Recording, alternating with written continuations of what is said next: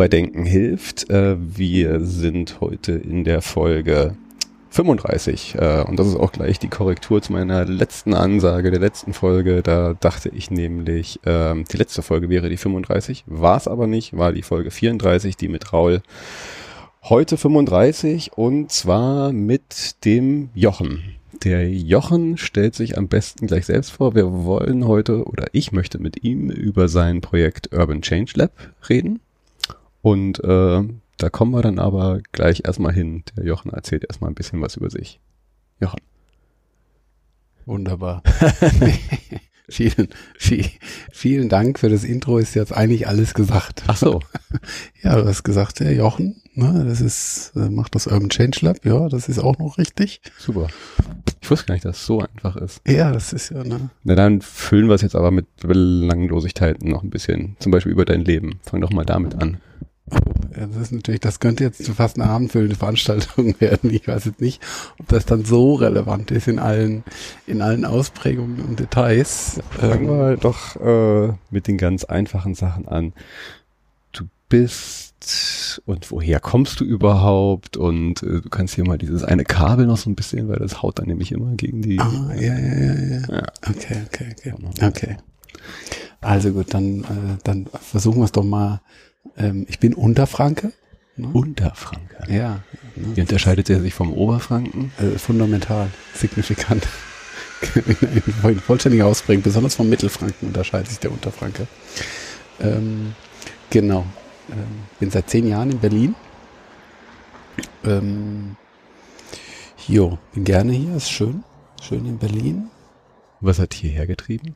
Äh, also wir, wir gehen jetzt aber so ein bisschen äh, tiefer. Ja, ja, so. Also jetzt nicht so von, ich komme aus Mittelfranken und bin seit zehn Jahren in Berlin. Dazwischen lag ja auch noch mal so ein bisschen was. Ja, dazwischen. Wie war das jetzt so dazwischen. im Dorf und im Kuhstall? Oder erzähl doch mal, oder ist es ein Klischee, was überhaupt nicht stimmt? Äh, Dorf, Dorf ist richtig. Ne, es war schlimm. Ähm, hoffentlich hört jetzt keiner zu aus dem Dorf und sagen, was spinnt der jetzt? ähm, genau, nee, ich bin tatsächlich auf dem Bauernhof in einem ganz kleinen Dorf aufgewachsen. Ich habe das jetzt einfach nur mal so dahergesagt. Ja, wir hatten nur keine Kühe und keine Tiere, aber sonst äh, äh, immer noch Bauernhof. Ähm, und ja, das war vor allem langweilig, ne? aber Langeweile ist, äh, treibt Kreativität. Ähm, das heißt, das hat mich durchaus stark geprägt ähm, und war jetzt auch dann durchaus schön, aber es, ich fühle mich jetzt ehrlich gesagt in einem etwas äh, urbaneren Umfeld, fühle ich mich durchaus wohler. Ähm, ich bin dann irgendwann nach Würzburg gezogen. Das ist die nächste größere Stadt. War da ein Jahr und bin dann nach Dortmund zum Studieren. Was hast du studiert? Ich habe Raumplanung studiert. So Großraumplanung, Städtebau. Ich bin Ingenieur. War das Teil der kreativen Phase auf dem Dorf, dass du dich damit beschäftigt hast? Ja, ja. ich, na, ich habe erst eine Ausbildung gemacht beim Fernmeldeamt als Elektroniker. Ähm, und danach dachte ich mir, jetzt könnte ich noch was anderes ausprobieren. Und dann dachte ich mir, könnte man Architektur machen konnte aber nicht zeichnen. Dachte, das passt jetzt nicht so gut zusammen. Wollte aber trotzdem was planen und dann bin ich irgendwann auf Raumplanung gekommen und das war richtig ein richtig schönes Studium, kann ich empfehlen. Also wer wirklich nicht weiß, was er machen soll, der kann dann gerne mal nach Dortmund und Raumplanung studieren und das ist, bereitet ihn auf ganz viele schöne Sachen vor. Dortmund, wie war das so? so der Sprung von Dortmund Dorf, ist, Würzburg, Dortmund? Dortmund ist jetzt eher so eine Stadt äh, mit für Liebe auf den zweiten Blick. Also es hat durchaus, hat durchaus Interessantes und, und, und Potenzial. Das Schöne finde ich immer, wenn sich Orte verändern. Ähm, das konnte man in Dortmund wirklich spüren und sehen. Das ist jetzt in Berlin auch so. Die Dynamik in Berlin ist sicherlich größer als das, was da in Dortmund passiert äh, oder passiert ist. Ähm, aber es ist jetzt auch ein Ort, der durchaus ein gewisses äh, spannendes Umfeld auch, auch hat. Ne? Ähm, ja, war jetzt aber auch nicht so, dass, dass es, dass ich jetzt ganz, ganz traurig irgendwann weggezogen bin aus, aus Dortmund. Die nächste Station war Hamburg. Ähm, das war im Zuge meines, meines ersten Startups. Ähm, das hat von mich der, nach Hamburg. Von der Unibank gebracht. gleich ins Startup. Gen genau. Ich habe am Ende des Studiums bei Mercedes in der Zukunftsforschung gearbeitet. Ich habe mir über Mobilität im Jahr 2020 Gedanken gemacht Und? und Stimmt's, was jetzt, äh, was du gedacht hast damals? Na, es ist mir zumindest nicht peinlich, was wir da publiziert haben. Ne? Kann man mal, kann man noch nachlesen. Ähm, äh, und also ganz interessante Aspekte, beispielsweise, man macht ja in der, in der Forschung, in der Zukunftsforschung so, ein, so einen Trichter auf ja, und guckt ich. so, ne, in welche Extremen sind's denn? Und das Interessante ist die Parallelität, die man jetzt sieht. Beispielsweise der eine Trichter, der war traditionelle Werte in, sagen wir mal, im, wie Familien und wie so die Menschen drauf sind. Und der andere, also ne, mit einer Vorschau in was, was wird sich intensivieren in den nächsten 20 Jahren, also eher traditionelle Werte. Der andere ist natürlich Postmaterialismus und alle sind äh, äh, Nutzen statt Besitzen und so. Mhm. Und wenn man aus dem Fenster guckt, dann hat man hier eine relativ starke Parallelität dieser beiden entwickeln. Also die, die traditionellen Werte haben sich in gewissen Milieus im Zweifel sogar noch verfestigt. Mhm. Ne? Und dies, das Postmaterielle äh, gibt's eben auch, ne? wo man ja vielleicht, äh, wo ich jetzt vermute, dass ich stärker meine, meine Kundengruppe finde, aber das ist die Vermutung, die mag noch nicht mal tragen. Ne? Weiß ich noch nicht mal. Genau, und so kam ich dann über die Zukunftsforschung. Was passiert denn eigentlich im Jahr 2020 oder bis dahin? Und ähm, ähm, wollte dann ein Startup gründen. Dortmund, das war nach Zusammenbruch der Internetblase, trotzdem noch alle, hier, hier passiert noch was. Ich frisch zurückgekommen vom Auslandsstudium aus der Slowakei. Ähm, und Gott, ja, hier wollen immer noch alle Startups gründen. Das ist, da habe ich auch Bock drauf. Und hatte dann ein Handy-Ticket-System mir ausgedacht. Also wie kann man einen, einen Fahrschein für den öffentlichen Verkehr mit einem Handy kaufen?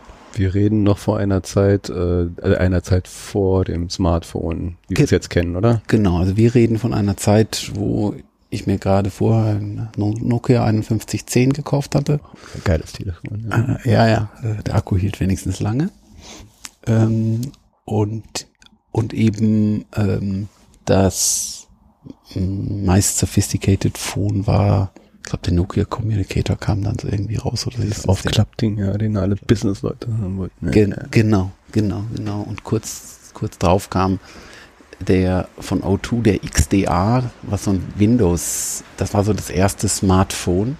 Das kam auch 2002, 2003 2002 kam das, 2003 kam das raus, so in dem Dreh. Also wir haben quasi 2001 habe ich ein Patent angemeldet auf ein System, wo du mit deinem Handy ein Ticket kaufen kannst über einen Anruf und dann klingelt es auf der anderen Seite und dann kriegst du dein Ticket per SMS. Das Ticket ist aber eigentlich der Datenbankeintrag und fertig. Mhm.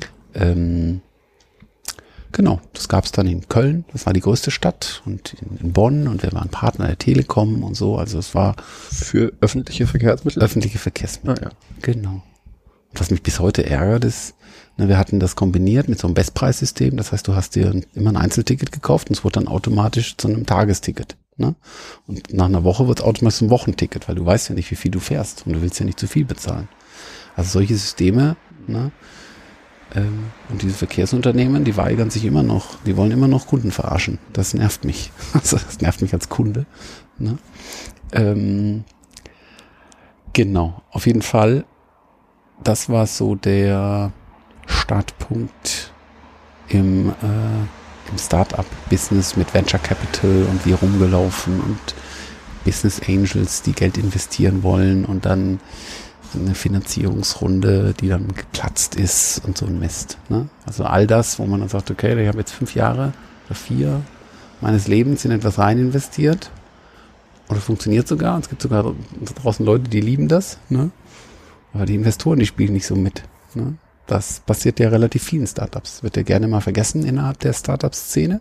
Ist das nicht eigentlich das, was jetzt zum guten Ton bist? Du wenigstens einmal auf die Fresse geflogen? Also das ist nicht mittlerweile schon irgendwie so ein Kriterien irgendwie von Investoren zu gucken, so bist du schon einmal gefailt? Ich, ich sag mal so, es schadet auf jeden Fall nicht. Ich will aber auf eine ganz andere Ebene hinaus. Ähm, die Frage, die sich mir immer wieder neu umtreibt, insbesondere in so dem, dem Tech-Umfeld, wo es vergleichsweise einfach geworden ist, äh, Unternehmen mal zu gründen im Sinne von die Technik zu liefern, wenn man jetzt nicht gerade high sophisticated, leading edge äh, Artificial Intelligence macht, ähm, dann ist in diesem Umfeld schon die Frage, äh, wie, also es gibt hier ganz viele Investoren, die kaufen jetzt die oberste Schicht ab. Es gibt aber ganz viele andere, die haben da viel Herzblut rein investiert und haben gegen ein Ziel gearbeitet, was, lass uns sagen, nur der kleinste Teil erreicht. Und ähm, wenn immer mich jemand fragt, dann versuche ich durchaus die Leute zu motivieren, sag, denk lieber nochmal drüber nach, weil das ist ein ähm, hohes Risiko und du hast noch nicht notwendigerweise, wenn du die Finanzierung tatsächlich machst, ne, dass du so viel weiter kommst. Ne? Das heißt, volkswirtschaftlich gesehen stelle ich tatsächlich auch in Frage, ob, ob uns das, ob uns das was hilft. Ich weiß gar nicht, warum diese Venture Capital Leute, warum die überhaupt staatlich subventioniert und unterstützt werden. Das könnte man einen kleinen Stecker ziehen, wenn du mich fragst. Ne? Ich glaube, da kommt mehr raus. Wie so, ein komisches Perpetuum mobile, irgendwie, was sich so ein bisschen so selbst am ähm, Laufen erhält. Oder? Ja, die Frage ist, ist das eine Umverteilung von Geld? Weil er am Ende des Tages, lass uns sagen, 95 äh, bis 99 Prozent der Menschen, also jeder Gründer investiert ja Geld in, in das Unternehmen und am Ende des Tages schaffen es dann sehr geringer Teil. Das ist okay, das ist Wettbewerb. Ne? Das ist ja bis dahin noch richtig. Das wird nur dann falsch, wenn die Leute, die starten, eigentlich ohne diese Karotte, ne? nicht geschnallt. Äh, äh, nee, die werden im Zweifel auch gestartet auf eine andere Art und Weise. Also in einer Gründerzeit, wenn man mal jetzt ne, das historische äh, Element bemühen möchte und sagt, hm, eigentlich wünschen wir uns da draußen einen Haufen Gründer und ein Großteil der echt coolen Services lassen sich vielleicht auch anders abbilden. Und die Frage ist, ähm, ist das die staatliche Subvention innerhalb der, äh, der Venture-Szene, die fließt, sollte man die nicht direkt breiter streuen. Ne? Und ähm, in meinem der anderen Welt, in der ich unterwegs bin, wenn man sich das mal anguckt, in, in einem Land wie Kenia, ähm, wo ja deutlich weniger Kapital erstmal im Moment auch verfügbar ist und wo die Herausforderung ist für die Gründer, überhaupt erstmal, ich brauche eine Baseline, ne, im Sinne von, ich brauche erstmal ein Familiensetup, was mir das überhaupt ermöglicht. Ne. Ich ohne meine Familie wäre überhaupt nicht, ich hätte mein erstes Unternehmen gar nicht finanzieren können. Ne. Also keine Chance, wenn meine Brüder nicht Geld geliehen hätten. Das ist kein reiches Backup, äh, Setup, was ich da habe, aber es war zumindestens, es hat das ermöglicht. Ne. Ähm, und da finde ich, ne, das ist die Rolle des Staates, da kann man viel mehr machen. Ne. Bevor wir jetzt in die äh, Systemkritik ableiten, gehen wir doch vielleicht noch mal ganz kurz. Also äh, danke. Bist, ist, ist super, aber wäre ein anderer Podcast wahrscheinlich. Äh, nicht, dass wir jetzt nicht nachher auch noch soziale Themen äh, ansprechen können und sollten. Also ich meine, dein Projekt, was jetzt schon so, so, wir teasen uns da so rein, irgendwie so den, den ersten, ist ja auch durchaus, finde ich, ein, ein in gewisser Weise soziales Projekt mit einem sozialen Anspruch, oder? Wenn ich, ich definiere ich das dann falsch? Ja, sag, sag mal mal, sag mal mal so, ich, ich kriege immer von, von unserer PR-Agentur erklärt, dass es durchaus sinnvoll ist, äh, dass man den, das Thema Social Entrepreneurship und so weiter, dass man das hier mit reinnimmt, wo ich mich ja ein bisschen weigere, ne? weil ich bin da eher bei Professor Faltin heißt das, heißt er, ne? Unser Gründungsprofessor in Berlin ja. der sagt, ein Unternehmen als solches ist erstmal grundsätzlich eine soziale Veranstaltung. Ne? Weil da werden Arbeitsplätze geschaffen, es tut etwas, ähm, finde ich ehrlich gesagt, für sich genommen erstmal richtig. Ne? Ähm, dass jetzt da draußen es Unternehmen gibt, die sagen, pff, meine Mitarbeiter sind mir scheißegal und äh, ob der Kunde äh, nachhaltiger Kunde ist, ist mir auch wurscht. Und was da draußen die Umwelt macht, ist mir auch egal. Ähm, das finde ich jetzt mal grundsätzlich sowieso falsch. Ne? Da wünsche ich mir ehrlich gesagt äh, ein stärkeres gesellschaftliches Regulativ, weil der Anspruch von Gesellschaft an Unternehmen sollte nämlich sein. Mhm.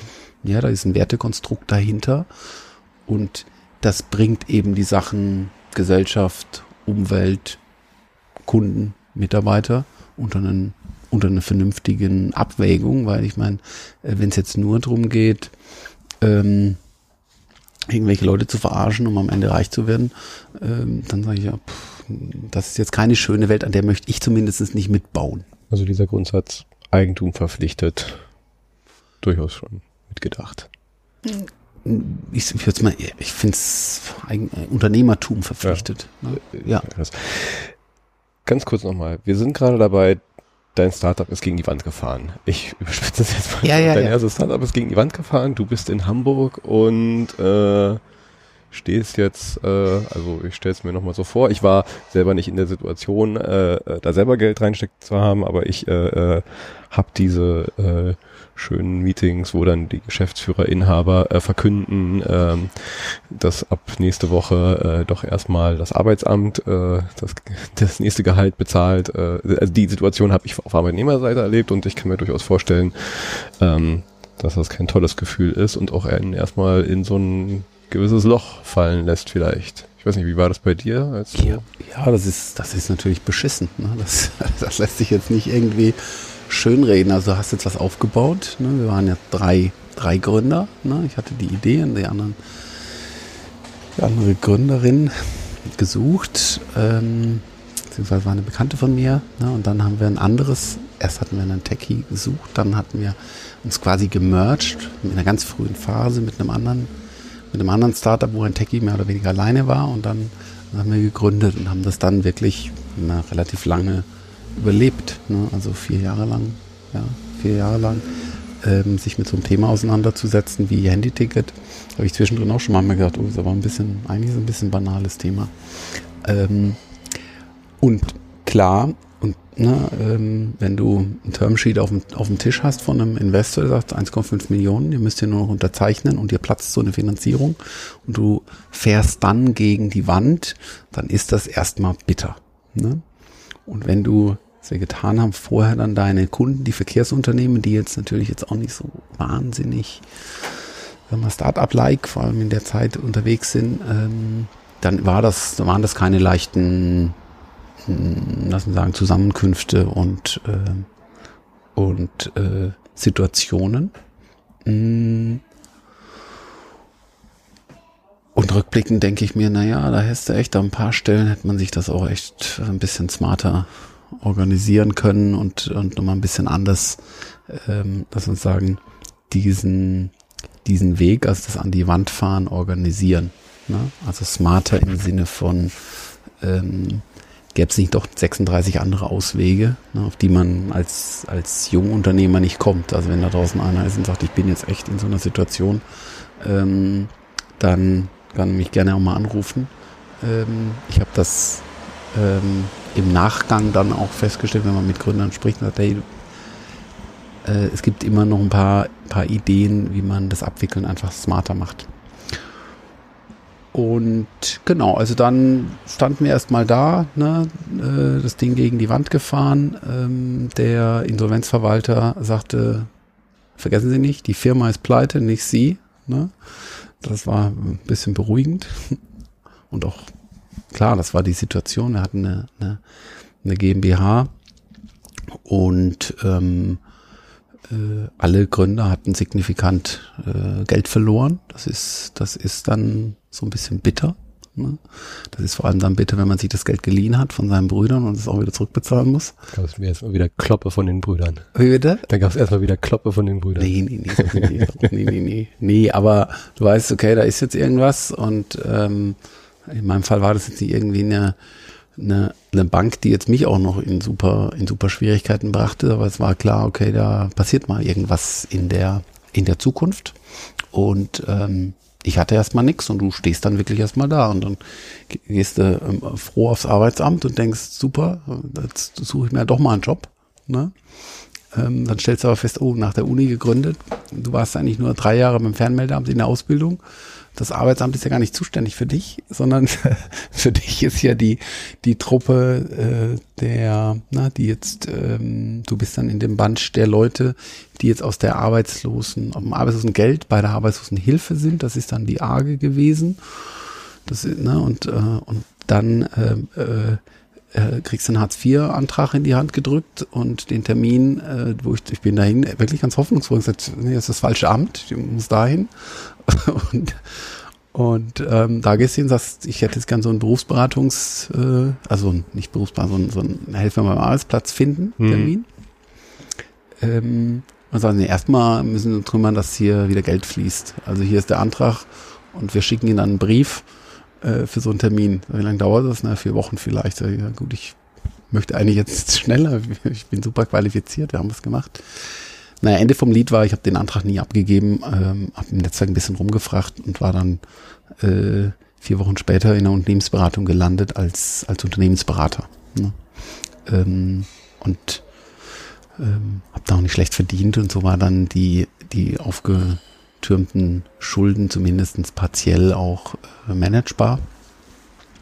Ähm, das anderthalb Jahre gemacht ähm, und bin dann in die Selbstständigkeit gegangen als, als, als Freelancer, als freier Unternehmensberater, Freelancer, Projektleiter, alles, was man so macht. Ne? Ähm, genau, was dann geholfen hat. In Berlin schon oder? Nee, das war in Hamburg noch. ne? ähm, da hatte ich dann zwei, zwei Kunden in Hamburg. Dann habe ich meine Frau kennengelernt. Und ähm, in, in Hamburg. Und dann hatte ich, die musste aber nach Berlin. Ah. Und ich hatte gleichzeitig eine Projektanfrage aus Berlin von StudiVZ. StudiVZ. Ja. Muss man ja eigentlich dann nochmal den, äh, den, den Zuhörern und Hörerinnen, äh, die noch ein bisschen was äh, jünger sind, erklären. Das war sozusagen äh, das deutsche Facebook. Fertig. Punkt. Genau, genau, das deutsche, das deutsche Facebook und ähm, am Anfang ist das auch wie Hölle gewachsen. Ja, ja, ja. Also als, als ich dort war, haben wir dann im gefühlten Vier-Wochen-Takt äh, eine Million Partys, also immer eine Million mehr Nutzer. Ähm, und ich bin dorthin gekommen als freiberuflicher Produktmanager, ähm, nachdem Holzbrink sich da eingekauft hatte und dann hatten die natürlich ein bisschen noch Geld, dann konnten sie mit Freiberuflern, wollten mehr Strukturen und sind auch wie Hölle gewachsen. Das war eine sehr schöne Zeit. Also war sehr, war sehr gut frisch verliebt in Berlin bei StudiVZ. Besser ging es eigentlich nicht. Ähm, und nach sechs Monaten äh, Berlin in einem Hotel als Freiberufler gesagt, jetzt hier bleibe ich. Ne? Dann habe ich mir eine Wohnung gesucht, in der wir hier gerade sitzen. Ne? Vor zehn Jahren war das. Ähm, und seitdem bin ich eigentlich hier. Und weiter freiberuflich tätig gewesen und genau. Dann kam irgendwann doch nochmal der Unternehmer raus bei dir. Na gut. Oder wie, wie, also wo, wo, wo kommt da jetzt der Bogen zu das, worüber wir heute auch äh, vor allen Dingen reden wollen, äh, das Urban Change Lab.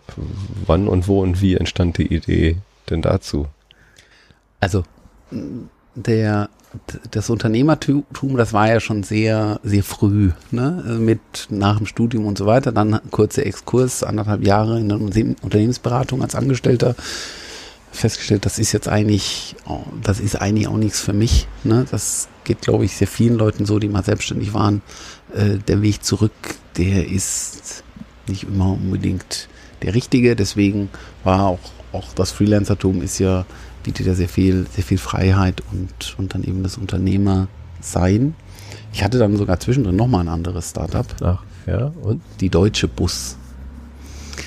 Die Deutsche Bus war noch bevor der Busmarktliberalisierung, die sich aber abgezeichnet hat, der Versuch, ein, eine Busplattform, also Reisebusplattform im Fernbusmarkt zu etablieren. Ne? Und wir wir hatten, die Idee war im Grunde genommen, das Prinzip einer Buslinie, also Fernbuslinie, auf die Crowd Intelligence quasi zu übertragen. Das heißt, einer legt eine Buslinie an und sagt, ich brauche nächsten Freitag eine Buslinie von Erfurt nach Osnabrück. Und dann können andere zusteigen und wenn genug zusteigen, also virtuell zusteigen, dann fährt der Bus. Wir haben dann den Bus organisiert. Ne? So das, so das Prinzip. Wir waren dann in der Zeit, wir haben dank Heinrich, der sehr gut vernetzt war in der über Greenpeace in der Anti-Atomkraft. Ich will noch mal ganz kurz hier dein Mikrofon hochmachen, sonst ah. ob das da immer also, die Kabel. Ähm, in der in der Anti-Atomkraft äh, äh, Bewegung und so waren wir damals dann, als wir gestartet sind, der der Busanbieter für At Atomkraft oder Anti-Atomkraft-Demos. Ne? Ah. Genau, das haben wir gemacht. Äh, kleine Finanzierungsrunde, halbe Million Umsatz, erstes Jahr, ähm, gleiches Spiel, zweite Finanzierungsrunde, schwierig, äh, äh, Termsheet-Verhandlungen, ne? nicht bis zum fertigen Termsheet gekommen, dann geplatzt. Ähm, dann noch mal eine zweite kleine Runde gemacht ähm, und dann in den Händen von einem Investor, der das Interesse verloren hat und der sagte, eine halbe Million ist zu wenig im ersten Jahr, also hm, eigentlich, also im ersten operativen Jahr. Eigentlich dachte ich, es ist gar nicht so wenig, aber gut, kann man sich jetzt, kann man sich drüber streiten. Die Erwartungshaltung war auf jeden Fall nicht erfüllt. Ähm, dann einen Stecker gezogen und dann habe ich irgendwann, in dem Fall ne, smarter war, ich habe mein, mein, meine Anteile für einen Euro an den Investor zurückverkauft, habe gesagt, bevor wir jetzt ewig lang rumdiskutieren, könnt meinen Anteil haben, macht was ihr wollt. Äh, ist Zeitverschwendung für mich. Ähm, und bin wieder zurück ins, ins Freiberuflertum. Also zweimal so ein Exkurs mit, mit Venture Capital und äh, äh deswegen habe ich vielleicht auch ganz zu Anfang eine gewisse Sicht. Also ne, alle, die es jetzt bis jetzt hören, ne, das, was ich vorhin gesagt habe, durch den Filter, na, der Jochen, vielleicht wäre der ganz anders, wenn er irgendwann mal 20 Millionen gekriegt hätte. Wahrscheinlich wäre das so. Hm. ähm, genau. Und ich wollte aber weiterhin ein Unternehmen bauen. Nur irgendwann kam ich darauf, was will ich denn eigentlich und was ist mir denn eigentlich wichtig? Ne? Weil als beim ersten bei Teltix, bei der Ticketing-Geschichte, da wollte ich noch reich werden. Ne? War das klare Ziel. Wir bauen das Ding auf, dann machen wir, dann machen wir es groß, dann machen wir ein Exit, dann bin ich Millionär, dann ist das alles geil. Ne? Ähm, dann stellst du aber fest, oh, das ist aber echt, pff, das dauert echt lange. Ne? Und im Zweifel wird's auch nix. War ja auch so. Ne? Und dann verschieben sich so ein bisschen die, die, die Prioritäten. Dann merkst du, oh, als, als, als Freiberufler, ähm, was ja ich sag mal, in dem, in dem IT-Umfeld, das muss man ja fairerweise sagen, das ist ja wie so eine Goldgräberstimmung da draußen. Ne? Also da werden, da werden, da werden im Grunde genommen, ähm, ist das im Verhältnis zu anderen Bereichen, ist das sehr gut bezahlt. Und dann, ne, dadurch hat man dann auch die Möglichkeit, gut, was ist mir denn wirklich auch wichtig? Ne? Also worauf kommt es denn an? Dann habe ich ein sehr schönes Buch gelesen auf die Empfehlung von einem Freund von mir, die Vier-Stunden-Woche von Tim ja, Ferriss. Tim ne? Ferriss, ja. Ja, ist, auf jeden Fall ist nicht alles, also ich würde das jetzt nicht verherrlichen, dieses Buch, aber es ist zumindestens äh, etwas, wo ich sage, es hat jetzt nicht geschadet, das zu lesen, war eine gute Inspiration. Ähm, und vor allem riecht es an, sich damit auseinanderzusetzen, was ist mir denn eigentlich wichtig. Ne? Ähm, mir war dann eben nicht mehr so wichtig, sagen, dass ich jetzt mal reich mit Exit, sondern eigentlich viel wichtiger, lass doch mal lieber ein nachhaltiges, schönes Unternehmen bauen, was dir gehört, ne, wo du Freiheitsgrade hast, die du gewinnst, wo du vielleicht nicht notwendigerweise an, an einen Ort immer gebunden bist ähm, und wo man eine Maschine baut, ne, die, die, die auch ein bisschen einen Beitrag leistet zu einem, zu einem Einkommen, die man dann weiterentwickelt. Ich bin ja so ein so ein Produktfokus, also Online-Produkte. Das ist das, was ich in meiner freiberuflichen Tätigkeit eigentlich verkaufe, also Produktowner sein. Ähm, und deswegen denke ich bei so digitalen Sachen immer vom, vom, wie ist das eigentlich vom Produkt? Ne? Ähm, ergo habe ich dann irgendwann gesagt, was könnte ich denn machen? Und habe dann das Urban Change Lab aufgesetzt als, das war im Grunde genommen erstmal ein, ein Mantel für Geschäftsideen. Ne? weil Ideen habe ich relativ viele.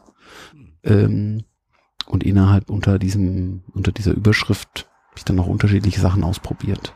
Vom Smart Home Guide bis zu Frag die Hausbewohner, whatever. Also, also ist jetzt das, was es jetzt ist, ist sozusagen die äh, Ente Iteration von ich versuche mal das und das und das. Genau, genau. Ah, ja. ähm, da muss ich sagen, auch da äh, äh, großes Lob an das, was ich von äh, Professor Faltin gelernt habe. Er hat uns mal eingeladen, als wir den deutschen Bus hatten, so habe ich den kennengelernt. Er sagt, stellt doch das mal vor und hat uns damals echt gechallenged, was ist denn hier? Er kopfschlecht Kapital und ihr sucht Investoren, ist das eigentlich schlau und so weiter. Und ich habe erst danach begriffen, dass er eigentlich echt äh, extrem viele valide Punkte hat. Ne? Und einer ist, ne, du musst ja gar nicht mit einer Idee anfangen, fang doch mit zwei, drei an und dann wird sich schon herauskristallisieren, was eigentlich sinnvoll ist und der andere Punkt ist, was Gründer gerne unterschätzen, da wird immer über ähm, Marktlücken nachgedacht. Aber es geht eben auch darum, ist das denn eigentlich eine Firma, die dir Spaß macht? Ist das eigentlich ein Thema, was dir Spaß macht? Also was für jemanden, der sich einen Arbeitsplatz sucht, selbstverständlich ist. Sagen, finde ich Tretminen jetzt ein gutes Geschäft? Habe ich da Bock drauf? Oder möchte ich doch lieber Greenpeace oder, ne? Ähm, und Unternehmer sind häufig sehr, ähm, äh, Marktlücken, Opportunity getrieben. Ne? Nicht die Jungs, die eine Kneipe in Berlin eröffnen, glaube ich. Die sind oft eine Kneipe in Berlin finde ich geil. Ne? Ist aber eine schönere Form von Unternehmertum. Ne? Sagen, okay, was, was hat das eigentlich mit mir selber zu tun? Und das finde ich, sollten Leute auch immer, immer berücksichtigen.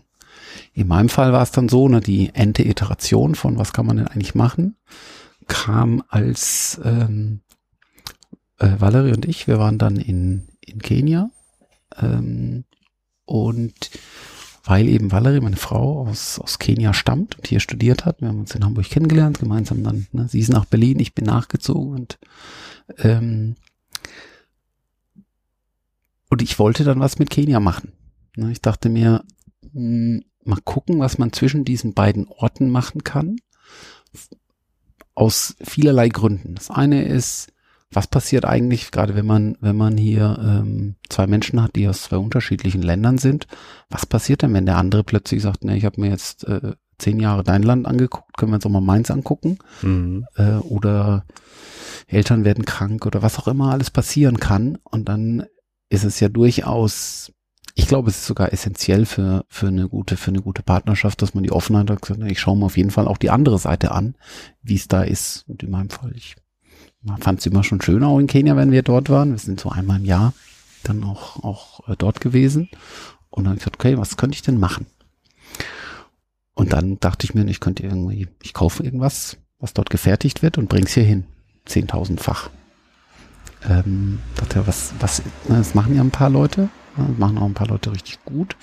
Ähm, ich habe aber nichts gefunden, wo ich dachte, das, da glaube ich auch an meine, an meine Sales-Fähigkeiten. Und ich bin jetzt auch nicht der, der Hardcore-Sales-Typ. Also insofern äh, war dann die, die Iteration, ich habe dann in einem, in, einem, in einem Hotel, wo wir waren, wo alles total individuell war. Ne, unsere Hochzeitsreise, Hotel, alles total ganz klein. Und die, die Hotelbesitzerin hatte wirklich in jedes Detail Liebe gesteckt. Und die sagte irgendwann so, by the way, ja, also Kenia, das Tolle ist, ähm, zu jeder Idee findest du einen Handwerker, der das machen kann. Und ähm, das hat so ein bisschen in meinem Kopf so, das hing so drin und dann, dann waren so, das war eine Phase, wo, wo Tourismus in Kenia nicht so super gelaufen ist. Ähm, das waren viele Handwerker um die Ecke am Strand, die jetzt versucht haben, Kunden zu finden, also nicht nur Händler, sondern auch wirklich die Handwerker, die Sachen gemacht haben. Und ich wollte unbedingt Geld ausgeben. Ne? Ähm, aber, aber wenn man öfters in einem, in, im gleichen Land ist, dann hat man die Klassiker, hat man dann irgendwann gekauft, vor allem wenn man, wenn man, ähm, wenn einem Kunsthandwerk oder Handwerk irgendwie, wenn einem das gefällt. Ne? Und ich finde das gut. So habe ich mir mein erstes Produkt machen lassen. Ich habe nämlich im Hotel gesehen, ach, die haben so schöne Zuckerdosen mit einem coolen Löffel dran und der hat schön mit Perlen, ne? Siehst du das hier? Was ist das hier? Genau, ja. steht hier, steht hier auf dem Tisch. Die, die Hotelvariante war nur sehr klein und ohne Deckel. Und ich dachte, na, die kleine jeden Tag nachfüllen, habe ich jetzt keinen Bock drauf. Ähm, aber so ein bisschen größer könnte man ja machen. Dann bin ich zu den Handwerkern um die Ecke. Die wussten natürlich, was da im Hotel alles ist. Und gesagt, ich will sowas, aber größer und mit Deckel. Könnt ihr das? Ja, können wir. Na, dann äh, haben wir einen Preis vereinbart. Ähm, ich habe eine Anzahlung gemacht, ähm, so auf Handschlag sagen wir so, hm, ob das, ob das gut geht, auf Handschlag hm, an einem Strand mit einem Handwerker. Ähm, aber das Schöne ist ja, ich, ich glaube, das ist so ein Handwerksding. Das scheint mir auch global zu sein. Ne, da gibt es durchaus ein. Ein Handschlag ist was wert. Ja, so ein, so ein, so ein, so ein ne, die Leute, die jetzt sagen, hey, ich kann was, ich mach was, ich baue was, ne, ähm, die bauen ja dann auch und die wollen das dann auch machen. Ne? Und ähm, und das ist, das ist überall so. Also das ist meine, meine Erfahrung hier in Berlin. Ne? Und in Unterfranken ist es auch so. Hamburg war es auch so. Und in Kenia und in Ruanda und in Ghana und in Nigeria ist es überall gleich. Ne? Das finde ich, das finde ich immer sehr gut und beruhigend. Ne? Ähm, Und so habe ich mir diese Zuckerdose machen lassen. Es kam, wie es kommen musste. Die, erst die Zuckerdose war fertig. Sie kam um die Ecke. Das ist die fertige Zuckerdose. Ich gucke sie an. Ja, ist eigentlich ganz gut. Aber, und dann habe ich gesagt, oh, mich, mich, mich beschwert, wie man das so macht als, als Kunde. Da müsst ihr nochmal nacharbeiten. Dann war, ja gut, dann arbeiten wir nochmal nach. Dann haben sie nochmal nachgearbeitet. Zweite Iteration. Ich bin echt picky. Also, ähm, müsst ihr nochmal nacharbeiten. War aber auch überhaupt kein Problem, weil, ähm, äh, äh, auch das zeichnet Handwerker aus. Die wollen es halt auch gut machen. Ne? Mhm. Das merkt jeder, der selber schon mal was gemacht hat, äh, für sich und dann merkt, da kommt jetzt irgendwie der Nachbar oder irgendeiner um die Ecke und der erzählt dir, dass du es nicht gut gemacht hast. Dann ist die Wahrscheinlichkeit, du sagst, es ist mir, es ist mir völlig egal, was mein Nachbar jetzt denkt, ist sehr gering. Ne? Also je nach, gut, es gibt jetzt Leute, die sagen, es ist mir völlig wurscht, aber ich sag mal, ne, ähm, ich würde das jetzt mal von mal übertragen wollen, dass die meisten Leute, jetzt, wenn sie was bauen, denen ist auch wichtig, dass die anderen das auch irgendwie gut finden. Ähm, und so habe ich dann diese Zuckerdose, die vor dir auf dem Tisch steht, gekriegt. Und als ich dann zu Hause war, habe ich jedes Mal, wenn ich die Hand genommen habe, habe ich gemerkt, das ist ja geil. Jetzt ist das, das Schöne ist, das Ding ist ja nicht perfekt. Also, mhm. ähm, beispielsweise ein Fehler, den ich gemacht habe bei der Spezifikation der Zuckerdose, sie könnte ja eine kleine Ausbuchtung für den Löffel haben. Ne? Genau. Den Fehler hat es echt nicht der Handwerk gemacht, sondern es war mein Fehler. Mm, das ist jetzt wie. Auf der anderen Seite kann man es jetzt so, kann man es luftdicht verschließen. Mhm. Ja, naja. Mehr oder weniger. Genau, also was jetzt was relevant halt, ist für den, ja. für den, den Zucker. Ne? Ist ja auch was. Ähm, das Interessante ist eben, auch das eine Beobachtung von mir, das Nicht-Perfekte, vor allem weil ich ja selber dran schuld bin, ne, macht es zu einem persönlichen. Das macht es zu einem persönlichen Ding. Ne? Und ähm, ich komme natürlich jetzt nicht auf die Idee und sage, ich bestelle mir jetzt eine weitere Zuckerdose, äh, wo das gelöst ist, weil erstens gefällt sie mir, sie hat eine Geschichte.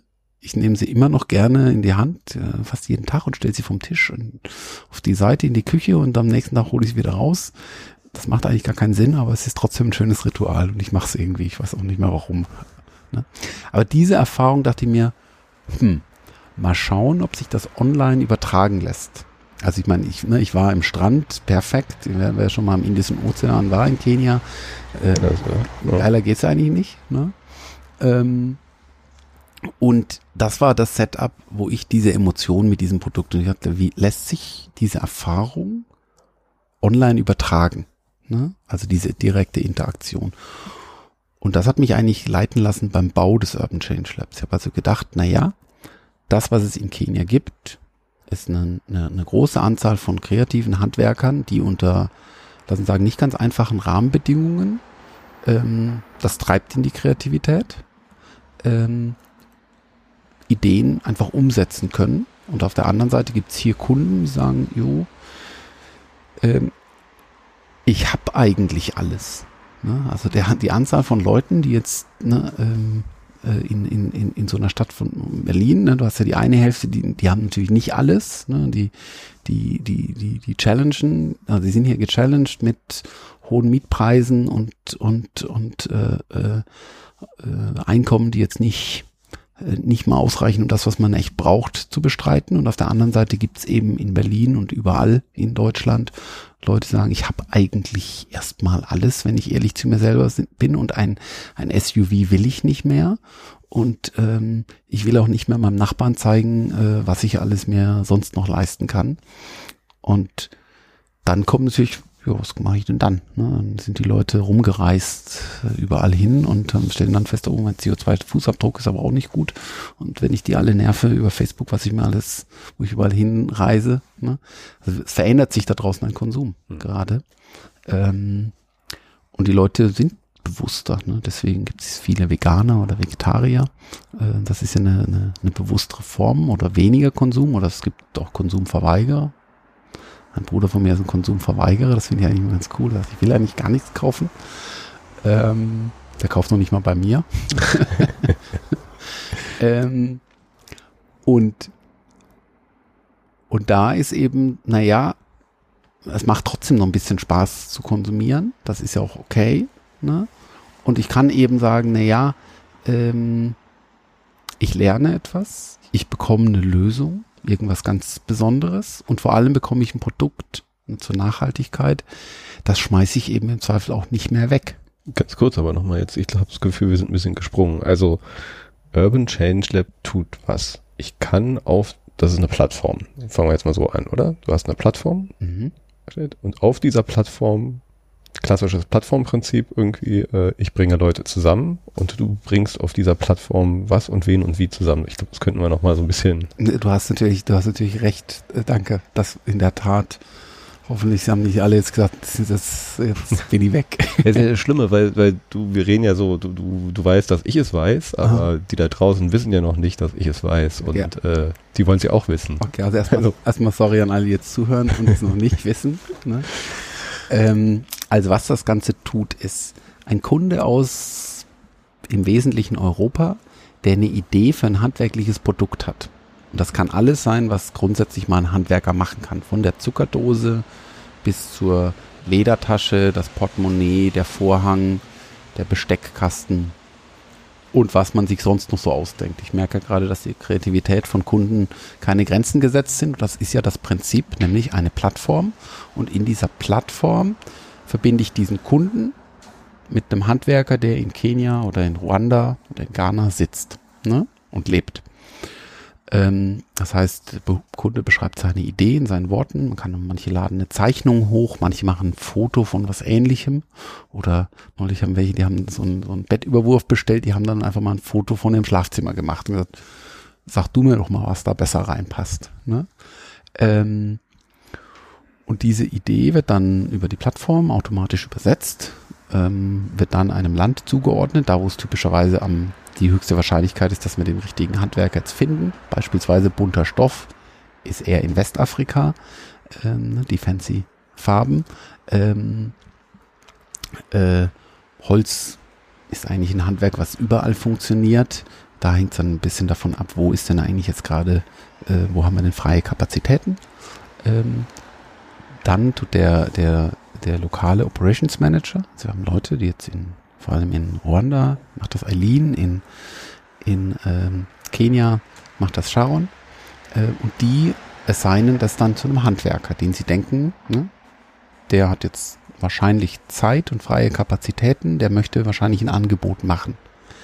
Wir machen keinen, wir geben es jetzt nicht, mach jetzt ein billiges Angebot, sondern wir geben es dem, der, der typischerweise, wir haben so ein Ranking, so ein Reliability Ranking, der, der mit, mit dem höchsten Ranking, der kriegt es zuerst. Und wenn der gerade sagt, ja, ich habe jetzt tatsächlich Kapazität, dann ähm, typischerweise hat er eine Rückfrage an Kunden.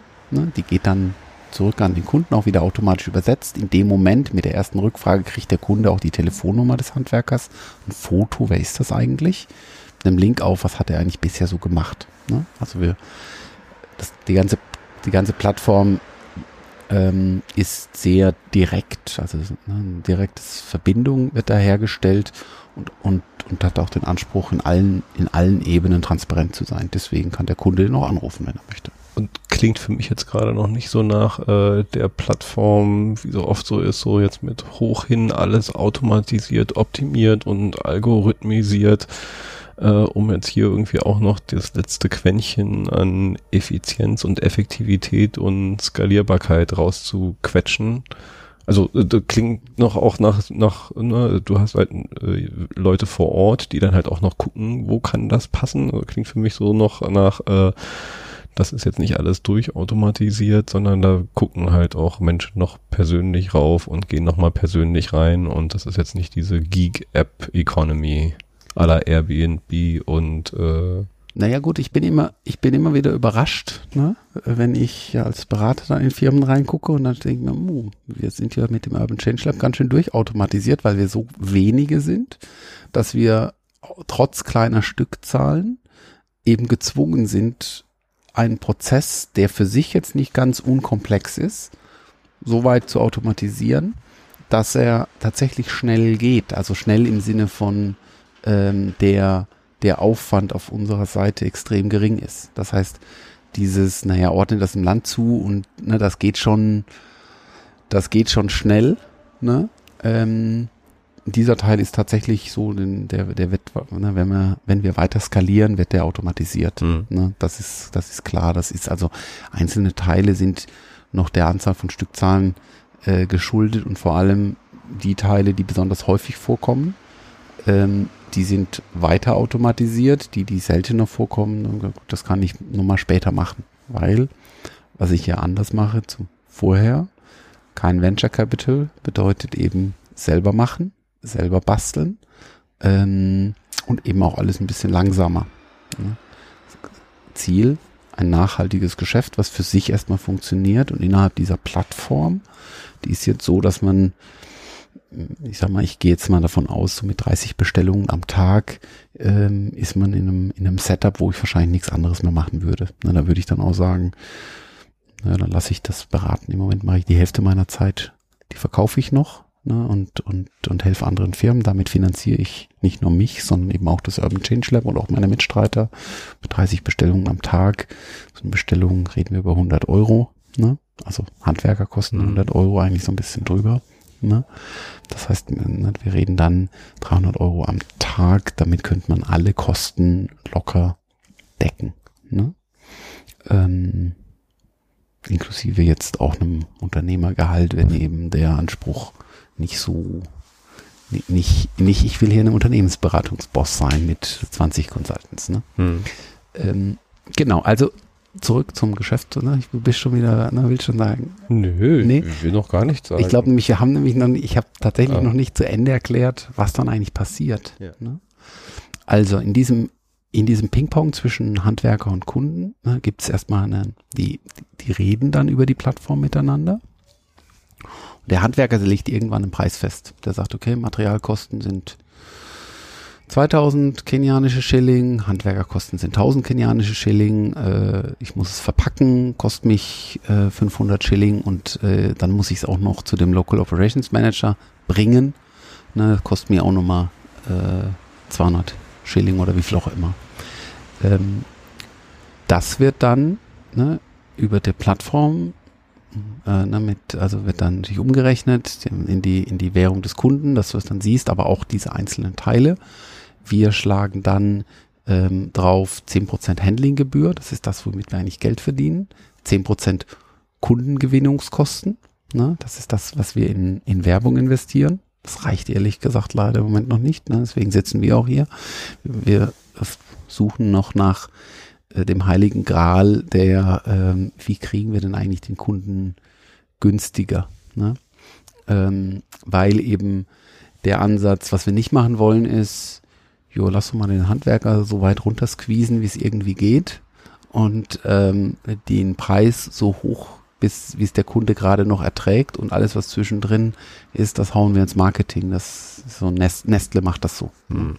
Ähm, das ist nicht das, wie wir arbeiten wollen. Wir denken eher, naja, ähm, lass lieber mal so ultra zufriedene Kunden produzieren, die dann im Grunde genommen auch weiter kommunizieren mit anderen, mit anderen sprechen und ähm, dadurch kriegen wir unsere Kundengewinnungskosten im Griff. Ne, das wird also dann kalkuliert, dann, dann kommen die Shippingkosten on top, ähm, die Steuer, ne, also auch wenn es in Kenia produziert ist, trotzdem ist es umsatzsteuerpflichtig hier in, in Deutschland.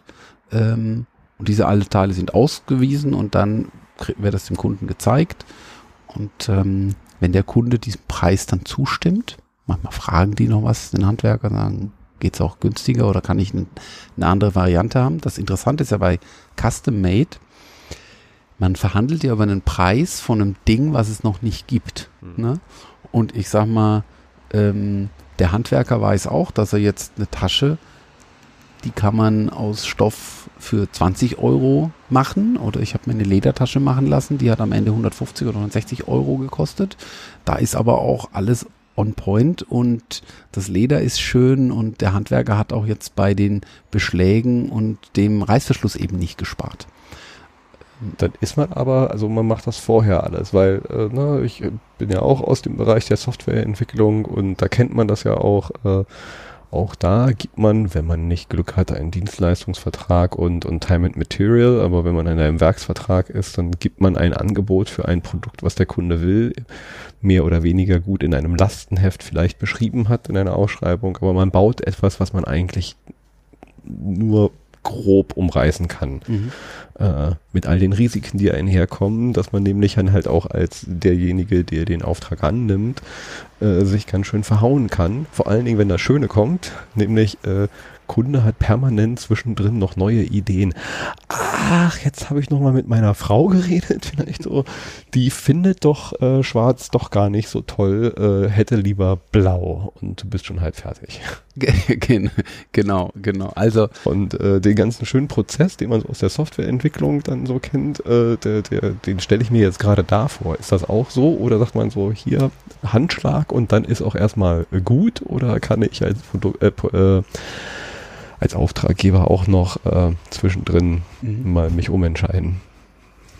Ähm, also das äh, kommen mehrere Sachen jetzt hier zusammen. Das, der eine Aspekt ist, ähm, dem, durch diesen Dialog ist erstmal zumindest schriftlich festgehalten, weil wir sagen, du kannst zwar den Handwerker anrufen, aber wir sagen, es macht durchaus Sinn, die Sachen zu verschriftlichen. Dadurch hast du ja quasi das Lastenheft formuliert. Und man kann auf unserer Webseite auch Lastenhefte von anderen Bestellungen auch angucken, also dieser Dialog. Und wir haben innerhalb des Prozesses auch getrennt. Das ist der Dialog während der Verhandlungsphase und das ist der Dialog während der Herstellungsphase. So dass wir auch, ne, wir sind ja die Moderationsinstanz dazwischen, wenn es jetzt zu einem Konflikt käme, dann können wir uns ja nachlesen, was haben die denn eigentlich vereinbart. Ne? Ähm, weil am Ende der, Negos der Verhandlungsphase äh, wo der Kunde sagt, das will ich haben, bezahlt der Kunde auch. Also er bezahlt es an uns und wir bezahlen dem Handwerker erstmal 25 Prozent, dass der überhaupt das Material kaufen kann. Mhm. Ne? Äh, und jetzt gibt es tatsächlich den Fall, dass der Kunde auf dem Weg sagt, ne, ich hatte mal irgendwelche Kästen, da sagte ich, will jetzt aber einen Kasten mehr. Ne?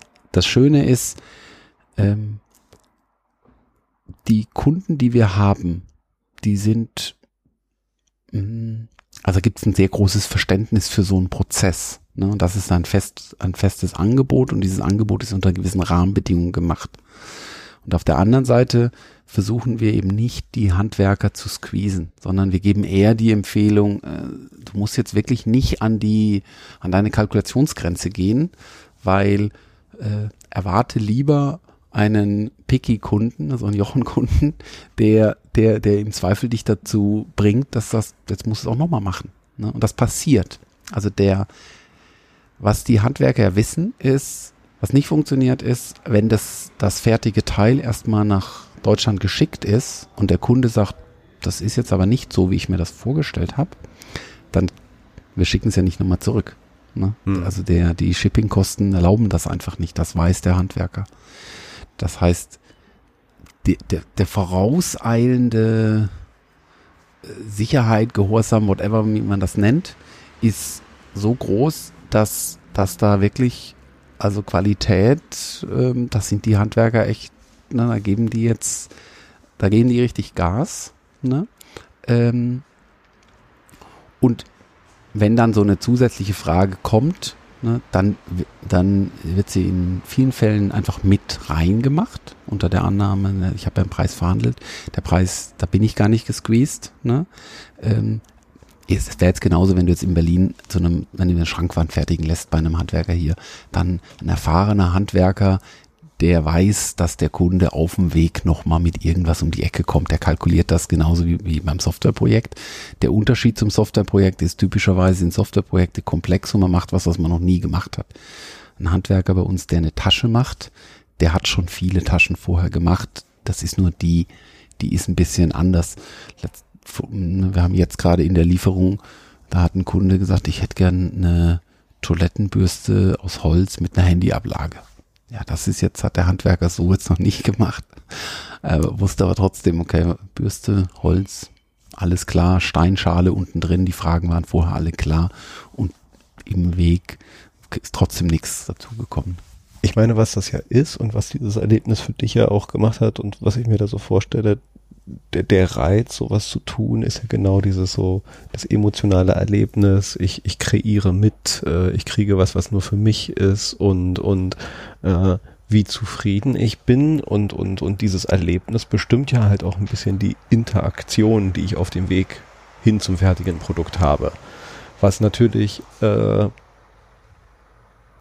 eine ganz andere Sache ist, wie du es erlebt hast. Ich bin jetzt da und ich rede mit dem Menschen und wir interagieren menschlich, wir sehen uns und und und all diese diese menschliche Interaktion, äh, die ich dann vielleicht auch hier mit einem Handwerker habe, der mir eine Schrankwand einbaut und wenn das eine coole Atze ist irgendwie und ich gut mit dem hinkomme und man das so zusammen macht, dieses Erlebnis fließt da ein und, und lässt mich dann vielleicht auch hier und da fünf gerade sein lassen und, und lässt mich die Schrankwand dann halt irgendwie anders betrachten über die Zeit. Das ist natürlich jetzt etwas, was ich mir gerade vorstelle, nicht so einfach virtualisierbar ist oder eine Herausforderung ist. Ich weiß nicht, wie ihr das jetzt so, so erlebt habt oder löst oder, oder mhm.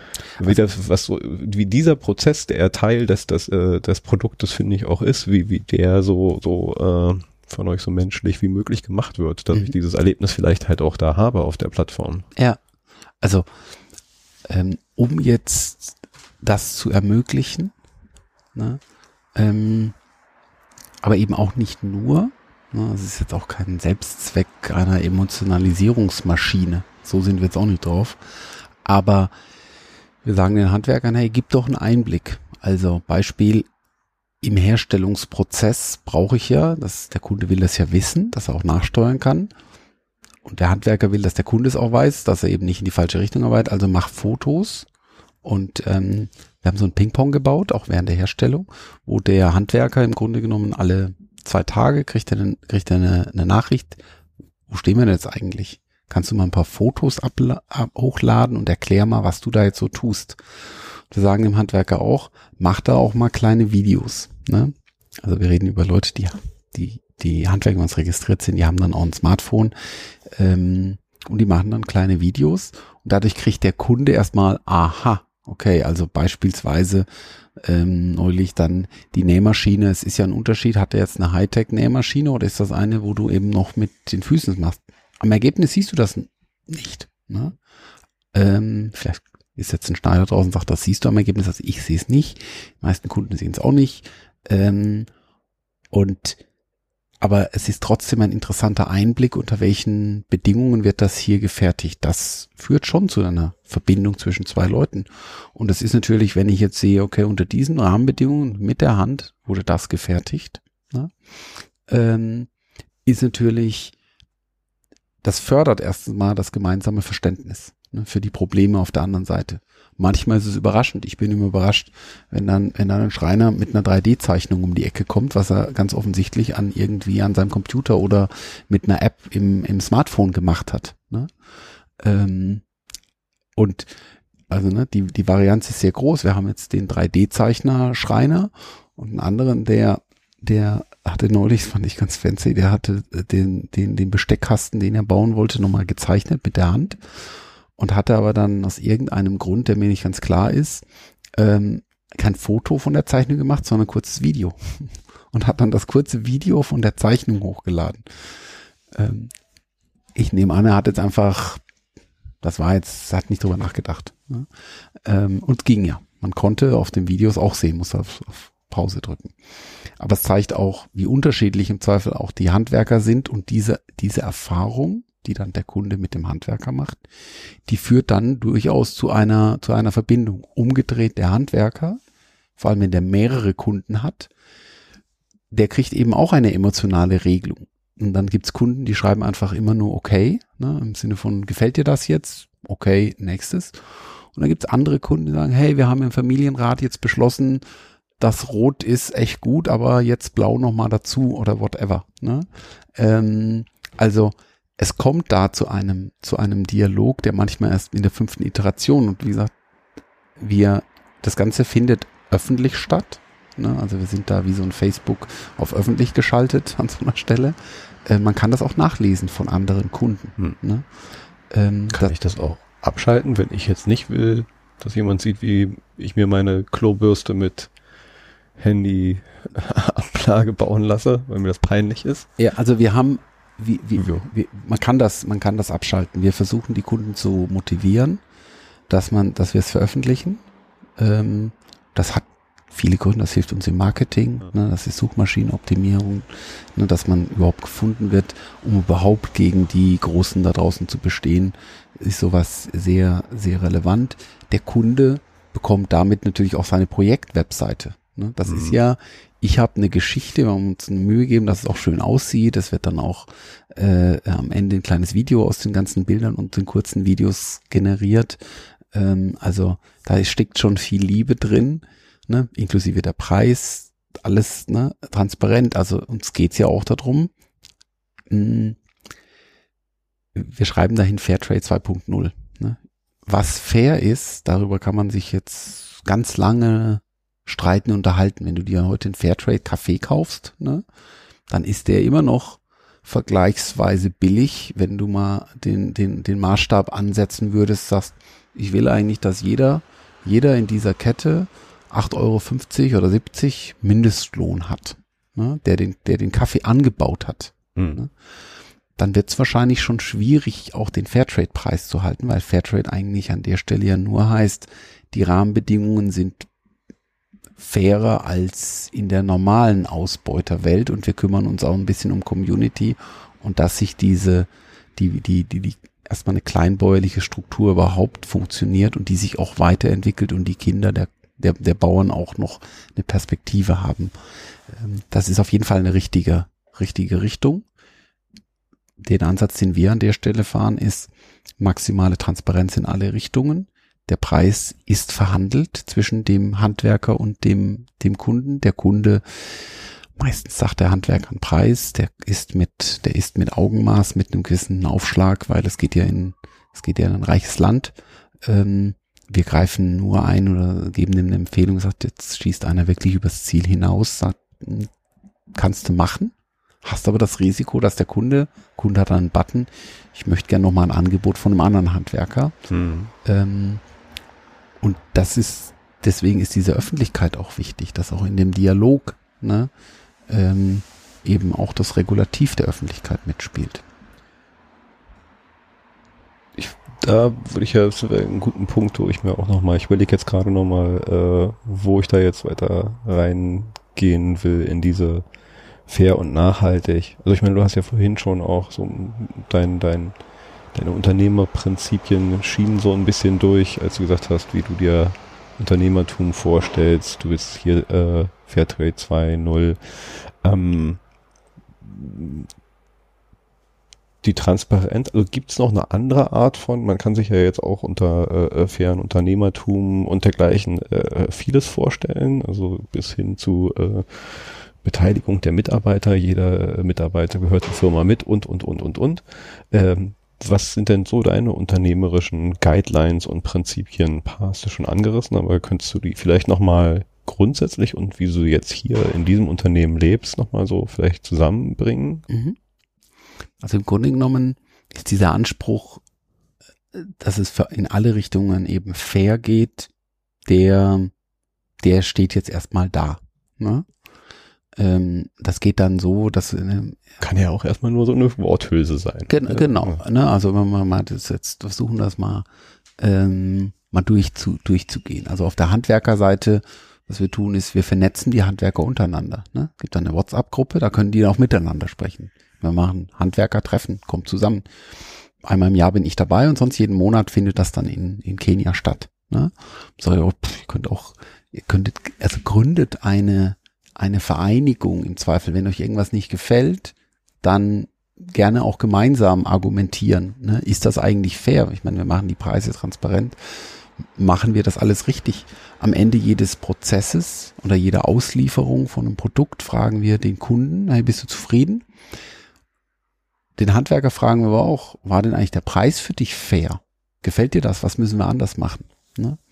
Ähm, dann gibt's ja die anderen, meine Mitstreiter. Nennen Sie mal meine, meine, meine Mitstreiter, Eileen, Sharon, Noela. Ne? Ähm, Die Mitstreiter tun was dann? Die, also Sharon und Naela sind, machen Local Operations, ähm, äh, ne, Sharon und Eileen. Sharon in, in äh, Nairobi, äh, Eileen macht das in äh, Kigali und Naela macht Social Media. Ne? Und ähm, Eileen macht auch noch ein bisschen Marketing mit. Die sind erstmal auch alle transparent. Ne? Du kannst dann auf die auf unsere Seite gehen, das LinkedIn-Profil kannst du auch anschreiben und so weiter. Also an der Stelle ist auch auch da in alle Richtungen Transparenz. Ne? Die sind eben nicht angestellt. Also wir haben das Urban Change hat keine Angestellte. Ne? Also ich, das ist eine Kapitalgesellschaft. Ich bin quasi eingetragen als Geschäftsführer und mein meine äh, äh, mein Consulting-Einkommen fließt in diese GmbH und ich zahle mir dann ein Geschäftsführergehalt aus. Ne? Ähm, die ähm, meine Mitstreiter sind nicht angestellt. Die sind alle selbstständige Unternehmer. Ne? Ähm, Rinnen, wir jetzt ganz korrekt. Ne? Das ist, das ist auch, das ist auch, äh, das ist auch richtig, ehrlich gesagt. Äh, das ist auch, ähm, äh, da muss man, äh, ich ich rede mich jetzt nicht unter Kopf, um Kopf und Kragen, aber ich habe den, den Fehler sogar auf meiner Plattform und das habe ich noch nicht gefixt. Äh, auf unserer Plattform. Äh, da steht nämlich auch immer noch der Handwerker und nicht Handwerkerinnen. Ne? Und, und ähm, äh, im, im, im, im, eigentlich im Englischen kannst du den, den Artisan nehmen. Ne? Da haben wir noch Craftsman und nicht Craftsperson. Also da, ne, da haben wir noch äh, Raum für Verbesserung. Lass es mal so sagen. Ja, genau. Also ein Team von echt starken Frauen, ähm, die im Grunde genommen ähm, das Urban Change Lab tragen. Ne? Da haben wir jetzt ein Vergütungsmodell, ne, was im Grunde genommen im Wesentlichen erfolgsorientiert aufges aufgestellt ist. Ähm, und das diskutieren wir jetzt auch alle vier Wochen, also transparent, ne? Gucken dann, okay, so berechnen wir das. Wir gucken, was kommt dann eigentlich raus auf der Basis des Erfolgs, der da passiert ist. Und ja, es gibt das Commitment, wenn das jetzt, äh, lass uns sagen, der Erfolg mal in einem Monat ausgeblieben ist, dann ähm, zahlen wir es trotzdem aus. Und das wird aber gemeinsam diskutiert. Ne? Also das finde ich, ich finde das auch in Firmen eigentlich eine gute Idee, mhm. das Gehalt von Mitarbeitern einfach transparent zu machen, weil ich sehe auch keinen Grund, warum das nicht so sein sollte. Ähm, und eben auch, ne, was ist denn eigentlich das, also was ist denn jetzt der, äh, das Top-Management, was verdient das? Ne? Ähm, das schadet auf jeden Fall nicht. Ähm, genau. Also ich sag mal, ich sag mal so, wir werden wie in jeder, in jedem Startup, was wir irgendwie dann doch sind, wir machen das sicherlich nicht alles perfekt. Ne? Und ich mache auch nicht alles perfekt. Aber ähm, ich würde sagen, seit ich das mache, wurde das immer, immer besser von, von äh, Woche zu Woche oder Monat zu Monat, wie auch, wie auch immer. Und auch da ähm, die Transparenz hilft eben. Und wer da jetzt zuhört und sagt, ich will das jetzt mal genauer wissen, aus dem Mund von Sharon, sage ich, gut, dann schreibt doch Sharon äh, äh, mal einfach eine E-Mail oder eine, Nachricht über LinkedIn ähm, oder einen Facebook äh, mache nicht ich, sondern das macht Noela äh, oder, oder Instagram und in Twitter, das macht Eileen. Ähm, schreib dir doch an. Ne? Dann kriegst du, dann kriegst du da nochmal eine direkte Antwort. Mhm. Ähm, so viel zum Thema Fairness und ähm, dieser Teil der Nachhaltigkeit. Ein anderer Teil, den mir vorhin sagte, ist natürlich nachhaltig. Wie nachhaltig ist es denn jetzt eigentlich, was wir so machen äh, unter der na, äh, ne, die soziale Komponente, glaube ich, stellt keiner in Frage. Ne? Dann haben wir so die, die ökologische Komponente daneben. Wie nachhaltig ist es denn da? Ne? Ähm, dazu, der erste und das Wichtigste ist ja bei Produkten, aus Sicht der Nachhaltigkeit ist das eigentlich das langlebige Produkte. Ne? Also so fast moving consumer goods, die dann sehr schnell in der, in der Tonne landen. So gut, so ökologisch gut kann es gar nicht sein, dass das sinnvoll ist. Ne? Das heißt also, die, die, ist ein Produkt langlebig, ist schon mal die erste wichtigste Frage. Da glaube ich, sind wir sehr gut. Wir wollen jetzt eigentlich anfangen, die Kunden auch mal nach ein oder nach zwei Jahren, ne, laufen jetzt die jetzt wirklich nochmal zu fragen, schick uns doch Fotos. Ist das Produkt tatsächlich so langlebig, wie wir das gerade annehmen? Ich gehe stark davon aus, aber äh, ich will es auch, ich will es auch genauer wissen und es ist natürlich auch aus Sicht des Marketings vielleicht gar nicht ganz schlecht. Dann kommt der eine oder andere auf die Idee und sagt, oh, jetzt könnte ich mir aber vielleicht doch nochmal XY bestellen. Mhm. Ne? Ähm, also da sind wir, glaube ich, besser als viele andere Teile. Ähm, Im Herstellungsprozess ist es so, lass uns sagen, ein vollständig durchoptimierter industrieller Produktionsprozess kann extrem, lass uns sagen, ähm, der Materialaufwand ist normalerweise extrem durchoptimiert. Also dann sagen Verschnitt bei der Herstellung einer Ledertasche, der ist, wenn man sich mal so eine Fabrik anguckt, wie das da läuft, da wird nichts verschwendet. Allerdings, wenn man sich jetzt mal äh, äh in einem, also wir haben Handwerker in, in, in ähm, also ganz unterschiedliche ähm, Hintergründe. Also wir, wir arbeiten in, in Slums und eben in normalen, also normal, eigentlich wieder falsch kommuniziert, ne? äh, äh, in, in, in vollständig unterschiedlichen Setups leben und arbeiten diese Handwerker. Ne? Aber, wie eben auszeichnet, verschwendet wird da eben auch nichts. Ne? Und das, wenn man, wenn man sich mal äh, auch in, in, das ist wieder so ein Handwerker-Ding, äh, auch beim Schreiner um die Ecke Ne, der, ne, der schmeißt auch kein Holz weg, der überlegt sich auch dreimal, was mache ich denn eigentlich damit und ich brauche immer mal noch ein kleines Stück. Das heißt, wir sind da, ich, ich würde nicht die Hand ins Feuer legen, dass wir genauso effizient sind wie industriell super durchoptimiert, aber ich glaube auch, dass das sind keine Größenordnungen.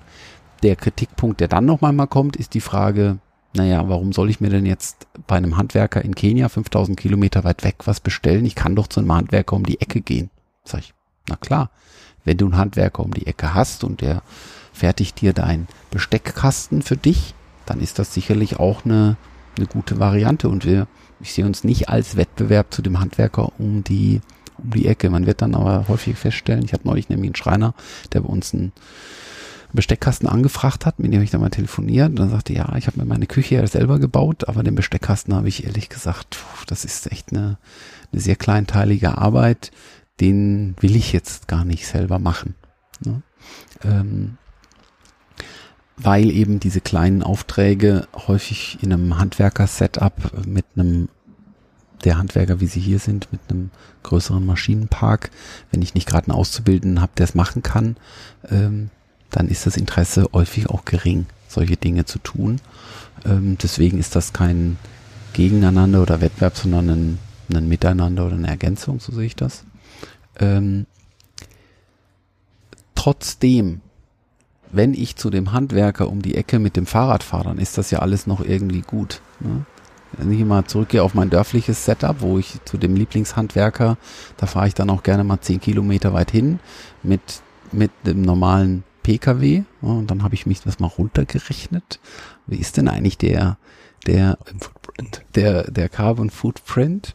Und es ist dann eben so, dass die Logistik, ne, also die hat unheimlich viel Energie da reingesteckt, Logistikketten zu optimieren ähm, und optimieren, also Preis optimieren. Und das hat häufig auch etwas mit CO2-Optimieren zu tun, weil man eben versucht, ein, wenn man ein DHL sich anguckt, ne, na klar, versuchen die ihre Lieferketten möglichst äh, mit kurzen Wegen für das einzelne Produkt, na, wenn der, wenn der Paketauslieferer äh, nicht nur zu dir im Haus etwas liefert, sondern im Zweifel auch, auch zu fünf anderen. Na, er ist laut im Hintergrund. Ja, ach. Ähm, dann, dann verteilt sich eben ne, der, der, die Wegstrecke auf die fünf Pakete, die er, die er gerade auf, ausliefert.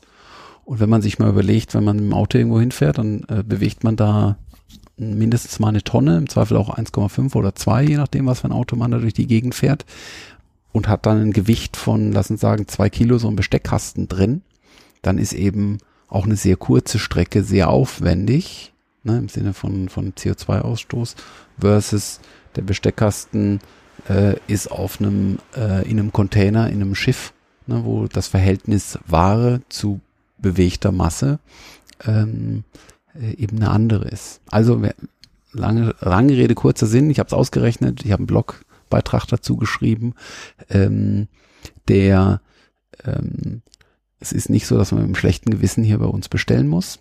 Ähm, wir, man muss ehrlich sagen, wir sind noch nicht so, dass wir jetzt alles mit dem Schiff verschicken, ne, sondern wir, wir fliegen auch noch gelegentlich, weil die Stückzahlen sehr klein sind. Dann verschicken wir mit der Post. Ne.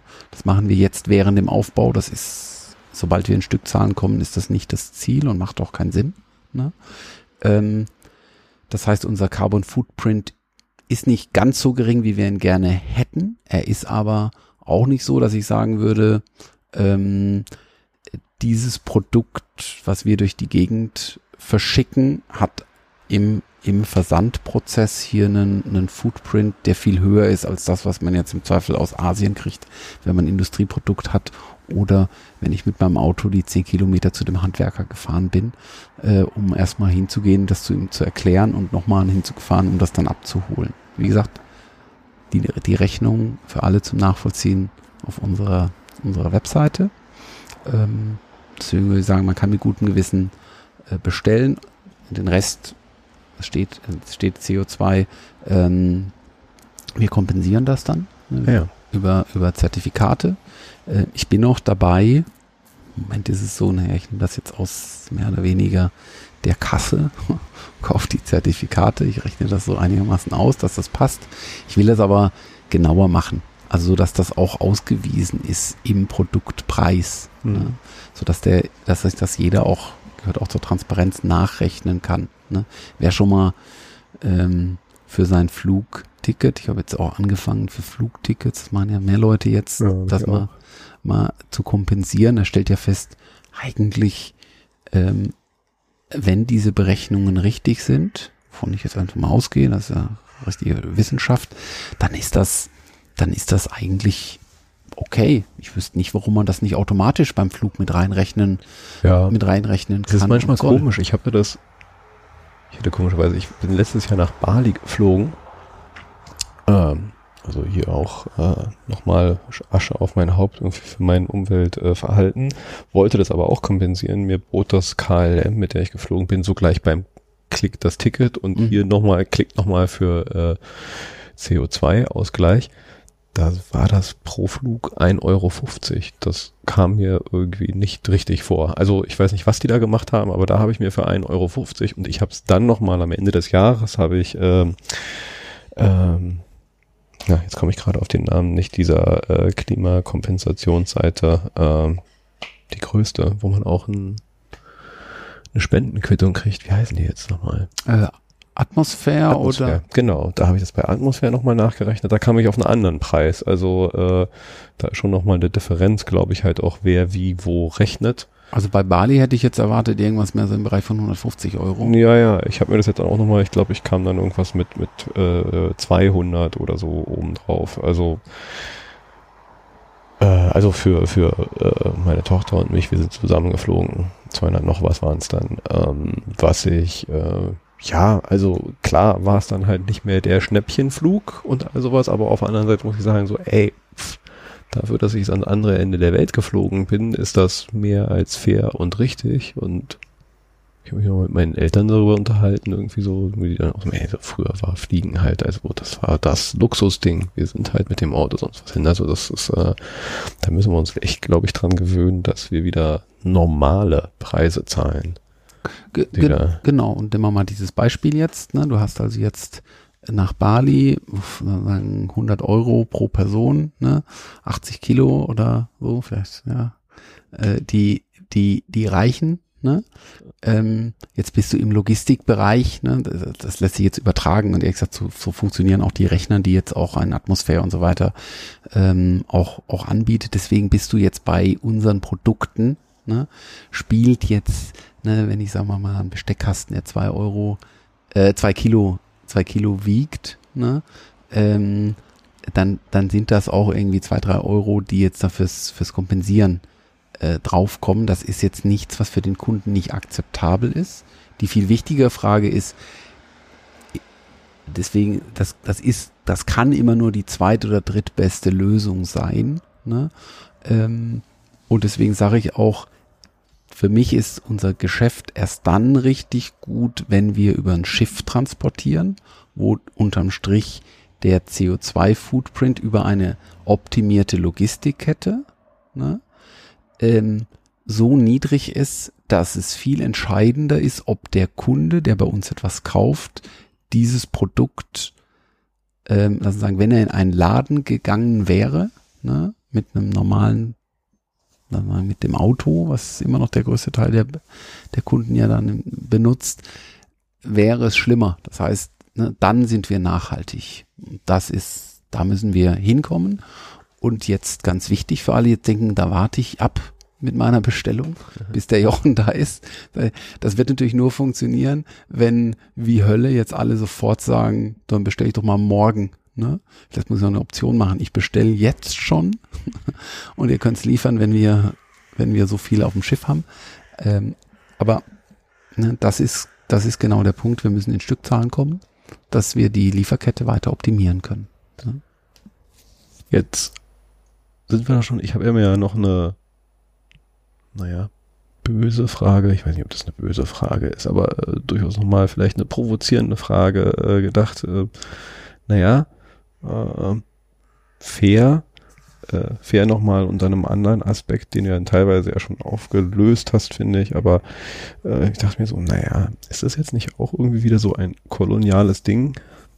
Der weiße Mann aus Deutschland kommt da hin und, und lässt halt irgendwie so günstig von Handwerkern in, äh, in Afrika was produzieren.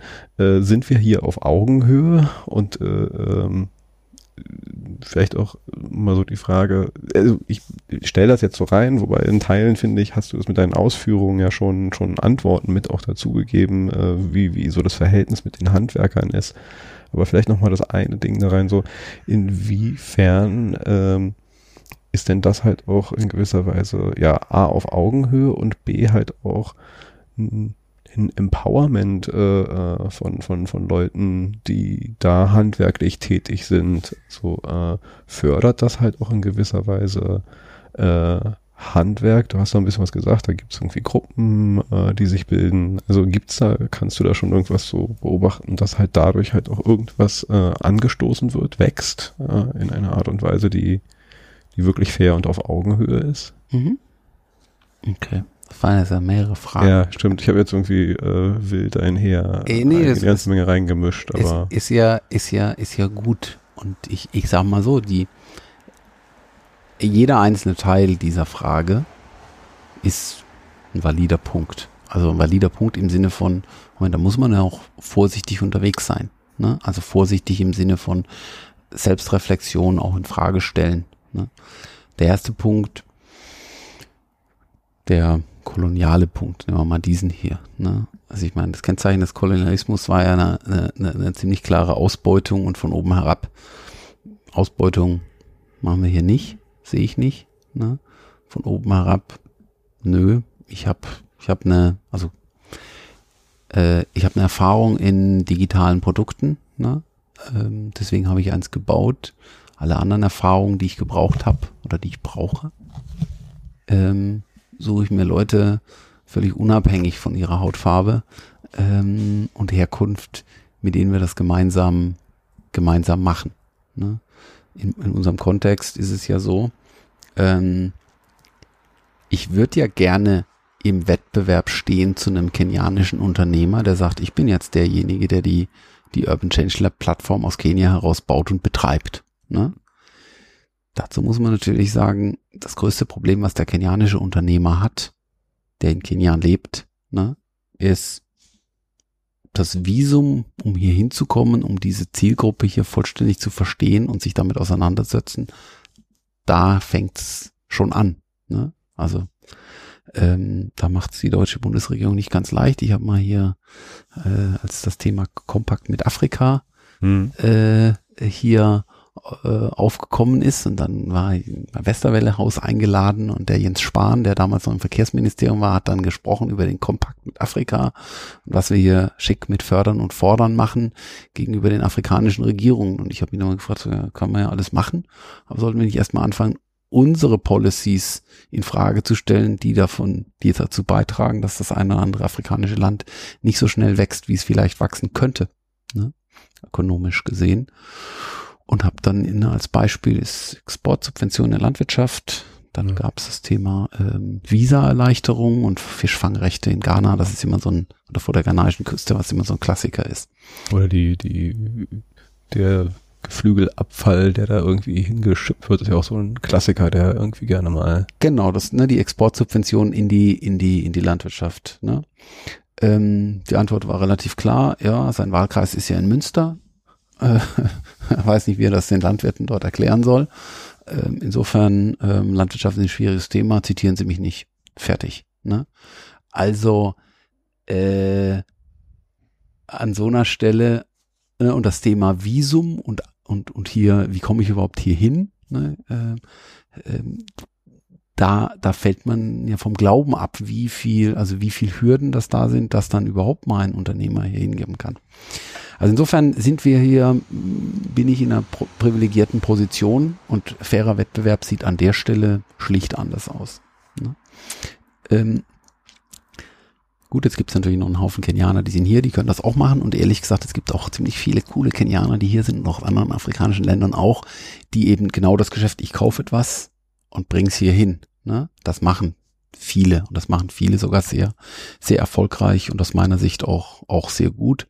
Ähm, insofern äh, passiert da was und, und ich habe mir halt einfach einen Bereich rausgesucht, wo ich dachte, gut, da kann ich jetzt besonderes Wissen mit reinbringen und, ähm, und macht das jetzt nicht der leichteste Markt, aber es ist ein schöner Markt. Ähm, ich glaube, den Vorwurf hier postkolonial unterwegs zu sein, da wird mir ehrlich gesagt meine Frau schon auf die auf die Finger hauen. Ne? Äh, in, in, unserem, in unserem Profil ist nämlich genau dieses dieses Thema, ne, the danger of the single story äh, von Timo, ne, die, die diesen diesen Aspekt, der den bringt Valerie echt auch immer rein, auch die anderen, ne, meine Mitstreiter, Rinnen. äh, Rinnen, danke, äh, hauen mir auch auf die Finger und ähm, äh, wir haben durchaus ein sehr äh, äh, diverses Umfeld, wo ausreichend Menschen sind, die da auch immer noch mal die richtigen Fragen und die richtigen Fragenzeichen äh, stellen. Absolut, weil das ist in das das ist relevant in dem Kontext.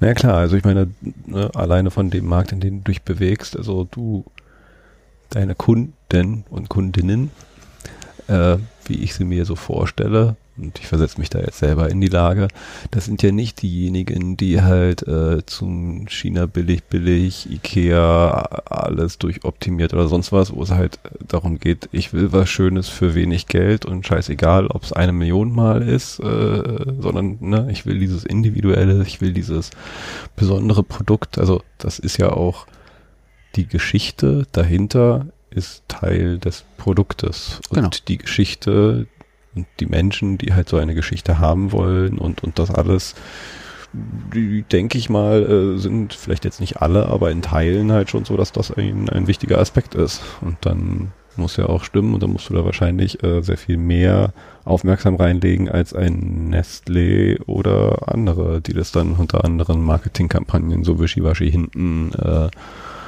äh, wegwischen und nach vorne ein buntes Produkt haben und nach hinten Arschloch sind. Na, na klar. Und vor allem, wenn du dir das, lass uns sagen, äh, äh, das Fairtrade, mein wahnsinniges Wertekonstrukt mit gestellter Brust vor dir herträgst, ne? dann wenn du diesen Anspruch, also erstens diesen Anspruch zu erfüllen, ist natürlich nicht ganz einfach. Und wenn du ihn nicht erfüllst, dann kriegst du das natürlich auch um die Ohren gehauen. Das ist ja schön in Zeiten von Social Media. Dann, du kriegst das schon mit. Ne?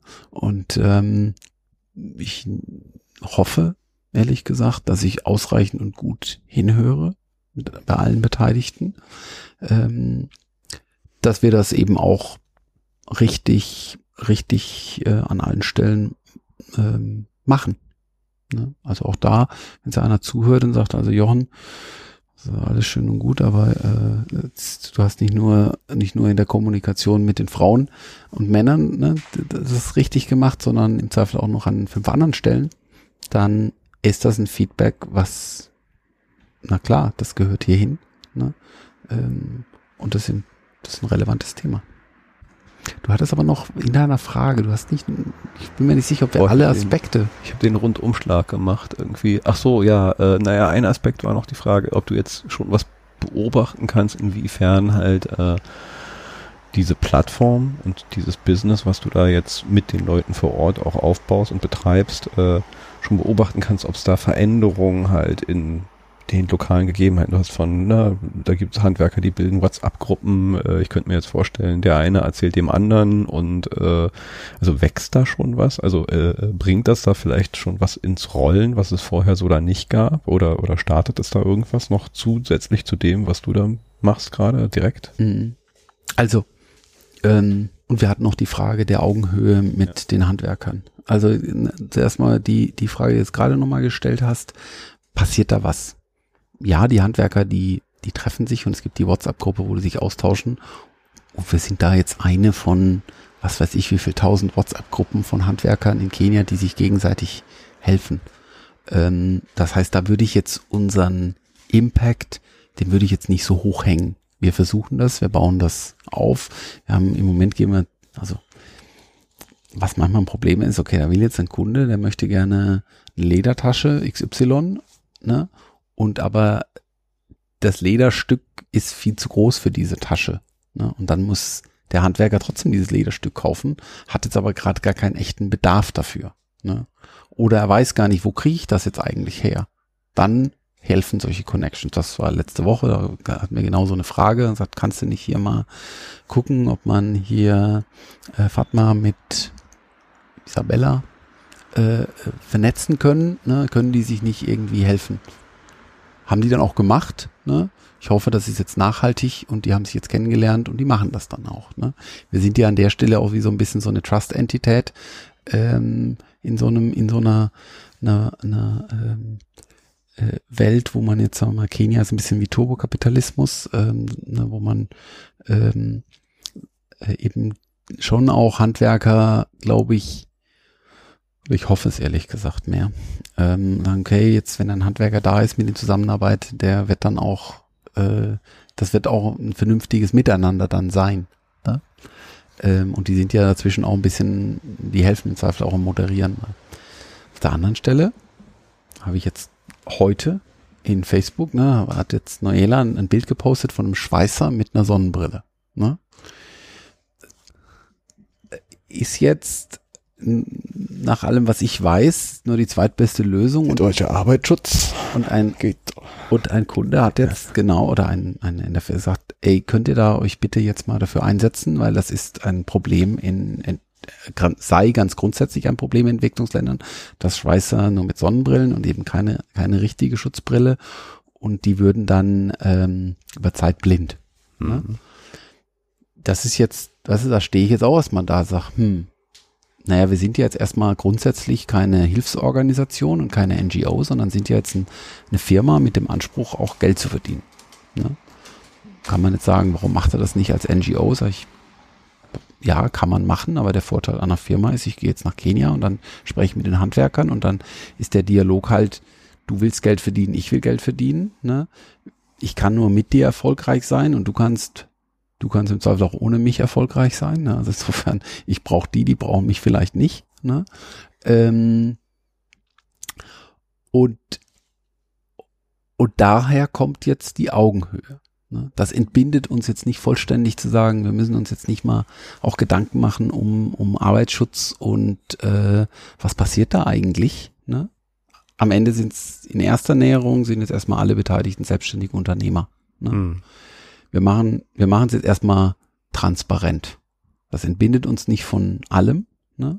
aber zumindestens werden Dinge gezeigt, die vorher, lass uns sagen, ganz vielen anderen Unternehmenskontext, wenn man mal in so einen Slum geht und dann erstmal feststellt, oh, man ist ja nicht der Einzige, der, der jetzt äh, in einem Slum produziert. Der Unterschied ist nur, bei uns kennt der Kunde den Namen des Handwerkers. Er kriegt ein Video, wie produziert der, kriegt das also auch erstmal gezeigt.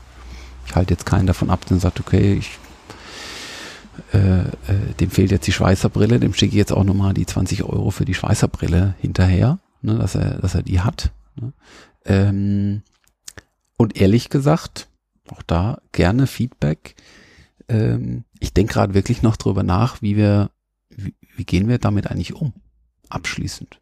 Weil unser Geschäft nicht zu betreiben, wird nichts besser machen. Ähm, weil dann würde der Schweißer weiterhin mit Ja. seiner Schutzbrille so arbeiten. Ach du, ich könnte mir jetzt irgendwie äh, äh, zig Epics und User Stories, um jetzt mal in der Softwareproduktion zu bleiben, äh, vorstellen, wie man halt solche Themen tackelt. Äh, also, äh, oder ne, also zur, zur Lösung dann erstmal so hinstellt. Die Frage ist dann halt jetzt, äh, wann und mit welcher Pri oder wie. Aber äh, man kann da bestimmt halt auch eine Plattform erweitern um solche Themen und die mit einbauen. Das war dann wahrscheinlich die Frage, wie bei jedem dieser Produkte, was ist das im Moment gerade Wichtige äh, für fürs Produkt, für äh, fürs Vorankommen, für die Menschen, die daran beteiligt sind und und und. Ja, genau, also was wir, was, also ein Weg ist, wir haben hier die Möglichkeit, wenn jetzt Handwerker zuhören, ähm, so ein Mentorennetzwerk, dass man sich also anmelden kann, sagen, ich mache jetzt hier Mentor. Dann muss man erstmal das Wissen überhaupt. Ne? Kann man dann sich mit, ne, wenn es einer Schreiner ist oder Schweißer oder was auch immer, hier oder auch in Kenia, ne? also es geht jetzt nicht nur, nicht jetzt das weiße Stereotyp und hier sind die erfahrenen Handwerker in nee, nee, wir bringen ja Leute zusammen, ne? Dann kann man sich in ein Mentorennetzwerk erstmal anmelden. Dann haben wir das Wissen schon mal da. Ich nehme jetzt an, diesem Schweißer, ich wahrscheinlich erstmal, ich gehe jetzt mal los und kaufe so eine, so eine Schweißerbrille und dann äh, wird sie einfach mitgenommen beim nächsten Mal, wenn jemand runterfliegt. Ähm, dann haben wir dieses akute Problem gelöst, weil der, der das geschrieben hat, hat schon mal erstmal recht in diesem Fall. Ja, ist nicht gut, ähm, macht durchaus Sinn. Problem ist natürlich, Schweißerbrille, die du jemandem schenkst, setzt er sie auch auf. Mhm. Weil die Sonnenbrille, äh, ne, ich habe in meinem Leben nur, nur einmal geschweißt, als ich ein Kunstwerk gebastelt habe. Und das auch noch relativ schlecht, also das Schweißen. Ne? Ähm, äh, das ist natürlich, man sieht ja nichts. Ne? Das heißt, das ist natürlich, es geht natürlich einfacher mit einer Sonnenbrille. Das heißt, äh, ob der jetzt tatsächlich keine Schweißerbrille hat, das weiß ich noch gar nicht. Die Frage muss ich also erstmal vorher klären. Ne? Hält mich aber nicht ab. Die Schweißerbrille wird wahrscheinlich gekauft. Und eine Lösung muss da, muss da her. Ich glaube, wir tragen auf jeden Fall dazu bei. Ähm, ich will jetzt noch mal so ein bisschen einen anderen Bogen, nicht direkt davon weg, aber doch schon so ein bisschen. Vielleicht, weil ich, wir haben auch einen ganz guten Bogen geschafft jetzt erstmal dadurch. Aber äh, in der letzten Zeit habe ich mich in dem Podcast so viel, oder ich persönlich auch irgendwie so viel bisschen mit äh, dem Thema Utopien, welche Welt wollen wir eigentlich, in welcher Welt wollen wir leben und äh, wie soll da von bis eigentlich äh, so sein. Und ich finde es immer spannend, von meinen Gästen zu erfahren, was äh, deren konkrete Utopie ist, die sie so umtreibt, bewegt. Also was, welche Welt oder welchen Aspekt der Welt möchtest du wie haben, äh, wenn du dir eine schöne Utopie vorstellen kannst. Weil ich glaube, dass wenn wir diese Utopien erzählen, dann ist es schon mal da draußen und dann gibt es irgendwie ein Ziel, auf das man hinarbeiten kann. Was wäre denn da so deine? Mhm. Mm. Spannende Frage. Die ist gut. Und ähm, äh, ist nicht, ist nicht, dass ich das, also ich denke da regelmäßig drüber nach. Ich denke deswegen jetzt zum auch einen Moment, weil ich sage, okay, wie formuliere ich es denn jetzt auch äh, richtig in der richtigen Reihenfolge? Aber wahrscheinlich muss ich einfach drauf losreden. Ja, einfach drauf los irgendwie. Ähm, also ich, ich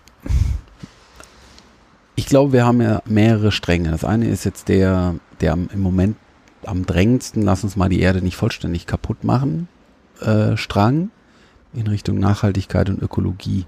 Ne? Der ist, der hat die Top-Prio und da, da ist die schöne Utopie, okay, wir kriegen, wir kriegen die Erdzerstörung in einer Art und Weise in Griff, dass wir sie genau nicht kaputt machen, vollständig. Das hat etwas mit Konsum zu tun. Das fängt bei gerade so hier IT-lastigen Beraterfuzis fängt das ja an, ne? Also weniger fliegen und so weiter, klar. Alleine schon. Also ich habe letztens äh, so, so, so Zahlen oder Dimensionen mitbekommen, dass alleine unser digitaler Lebensstil schon massiv darauf einwirkt, äh, sowas, wo an Ressourcen verbraucht wird. Also die ganzen schönen Social Media Kanäle und Netflix und Co. und was wir nicht alles irgendwie noch so, so bedienen, frisst auch einfach echt mal Energie. Muss man sich auch mal vor Augen mhm. führen. Also, die Utopie in dem Bereich ist, ähm, ich würde mir wünschen, dass mm, Politik voran da draußen jetzt den Leuten sagt, lass uns jetzt mal durch zehn Jahre Askese im Zweifel durchgehen mit vollem Fokus auf neue Technologie. Ne? Ähm, das heißt, das heißt eben, ne, äh, da wird eben kein SUV mehr verkauft und es wird auch kein, also äh, wenn du den den Long Distance Flug machen willst, dann dann werden wir wahrscheinlich Geld als wesentlichen Faktor äh, nutzen müssen in der Verteilung. Wer darf denn jetzt lang fliegen? Und dann kann man sich noch ein paar, man braucht ein paar soziale Ausgleichsmechanismen. Ne? Ich sag mal, äh, Familienbindung in whatever ist natürlich ein anderer Grund, nach Bali zu fliegen, als ich fliege da jetzt mal einen schönen Strand. Gibt auch andere schöne Strände. Also ich glaube, da müssen wir, da müssen wir und das sollen wir durch. Und ich glaube, die, das Verständnis gibt es da draußen, gibt es da draußen auch. Ich wünsche mir ehrlich gesagt so eine Botschaft, dass wir da, es gibt, es gibt eben eine technische Lösung für, wie wir im Moment den Planeten noch zugrunde richten. Ne? Also das, ähm, das, das fehlt mir so ein bisschen, dass man sagt, hey, ähm, wenn du, wenn du jetzt da draußen allen Leuten sagst, äh, das schön liebgewonnene Leben, so wie du das jetzt hast, das wird nie mehr so möglich sein, dann ist das erstens keine schöne Botschaft. Ne? Kommt auf wenig Akzeptanz und die Frage ist wirklich, möchte ich in Frage stellen, ob das auch erforderlich ist. Ne? Weil, wenn man sich mal die nachhaltige Energiegewinnung so anguckt, dann ähm, die häufig durch sehr hohe Anlaufkosten, aber dann äh, im Zweifel auch im Betrieb geringe Kosten geprägt ist, dann glaube ich, dann geht das. Und das geht global. Ne? Das ist mal, ne, das wäre jetzt der eine Teil der, der schönen Utopie. Der andere Teil ist der soziale. Ne? Und wie sieht eigentlich die Arbeitswelt der Zukunft aus? Ich glaube, dass das Modell des abhängigen Beschäftigungs Beschäftigten, das hat ausgedient. Das ist eigentlich, wenn man sich jetzt mal die Menschheitsgeschichte anguckt, dann ist das im wesentlichen Teil ganz stark gewachsen mit der Industrialisierung. Ähm, da war das erforderlich, große Fabrik, äh, alles zentral und zentralistisch organisiert, ähm, mit einer ganz klaren Aufgabenverteilung und Leute, die etwas sehr Repetitives tun. Da war das erforderlich. Das ist aber nicht mehr die Welt da draußen. Das heißt, ich würde erwarten, dass das Prinzip der, der freien Netzwerke, dass das sich auf die Arbeitswelt sich durchsetzt. Dann glaube ich, dass wir mit viel, viel weniger äh, Menschen die Dinge, die wirklich gemacht werden müssen, machen können also nicht macht, gemacht werden müssen, und sagen, die Produkte, die wir brauchen können, mit viel, viel weniger Arbeitskraft hergestellt werden. Ähm, früher ging das alles nur mit Ausbeutung. Und viel, wenn man sich mal den globalen Kontext anguckt, ist ja, ähm, bevor ich etwas über eine, eine Automatisierungsstraße laufen lasse, dann lasse ich es eben irgendwo durch die Ausbeutung von Menschen herstellen das ist eigentlich kein, das war nie eine gute Idee. Viel schöner ist eine Welt, wo man sagt, na, lass doch mal gucken, dass wir uns Gedanken machen, wie wir den Reichtum gut verteilen und wie wir die Produkte, die wir haben wollen, hocheffizient herstellen, also die wir brauchen. Ne? In so einer Welt macht ein, ein Urban Change Lab, ist dann die zwei, drei Prozent seiner Produkte die lässt du dann über so einen Weg herstellen. Handwerk, weil im Handwerk, das ist ja das Schöne, ähm, das ist ja auch schön. Ne? Mhm. Also, ähm, wenn man sich jetzt mal mit Handwerkern ähm, unterhält, und ich habe selber mal eine Ausbildung gemacht, ist ja nicht so, dass das jetzt äh, zu Unzufriedenheit führt. Die Bezahlung muss stimmen. Und dann, und dann ist das auf jeden Fall, ich denke immer, was würde ich denn machen, wenn ich jetzt nicht das mache, was ich mache? Ich glaube, Schreiner ist ein, ist ein unheimlich schöner Beruf. Mit Holz arbeiten unheimlich viele Leute unheimlich gerne. Ne? Ja, am Ende was in der Hand zu haben, was Richtiges, irgendwie, was du geschaffen hast mit einer Hand. Genau, das Wichtige ist, dass der Rahmen stimmt, dass die Bezahlung stimmt, dass ne, dass ich mal auch das machen darf, was ich möchte und nicht nur das, was jetzt der Kunde in deiner, ne, also da sind viele, viele Teile, die in dem Rahmen, in dem Rahmen wichtig sind und das, das kann global gesehen funktionieren, weil wir so viel Technologie haben und, und mit einer atemberaubenden Geschwindigkeit neue Technologie dazu fügen ne, die jetzt es uns auch ermöglicht, global den Globus nicht zugrunde zu richten und gleichzeitig für jeden alles das, was man braucht, herzustellen, ist nur eine Verteilungsfrage. Und ähm, die Verteilungsfrage ist ja, wenn ich erstmal glaube, dass ich eigentlich für alle ausreichend herstellen kann und es ausreichend Ressourcen gibt. Ne? Und ausreichend Ressourcen, wenn man mal, früher war, war Öl der begrenzende Faktor, das ist es wahrscheinlich immer noch, ne? aber in einer Zukunft, wenn sie nachhaltig und CO2-frei sein soll, dann darf Öl kein begrenzender Faktor mehr sein. Dann gibt es auch keine Energiebegrenzung und ohne Energiebegrenzung kannst du ganz viele andere Stoffe auch nicht mehr einer begrenzten, hast du es nicht mehr begrenzt. Das heißt, diese Gesellschaft kann dann endlich auch sich damit auseinandersetzen, die sozialen Aspekte, die nämlich zu kurz kommen. In Deutschland kann man das sehen, aber auch in vielen anderen, äh, äh in vielen anderen Ländern sagt, haben wir denn ausreichend Leute, die sich in ein Thema kümmern wir uns um um die Alten, um die Kranken gut genug, um die sozial Schwachen, um die Kinder. Äh, warum haben wir Schulklassen, wo 26 Kinder drin sind? Das ist doch scheiße. Ne?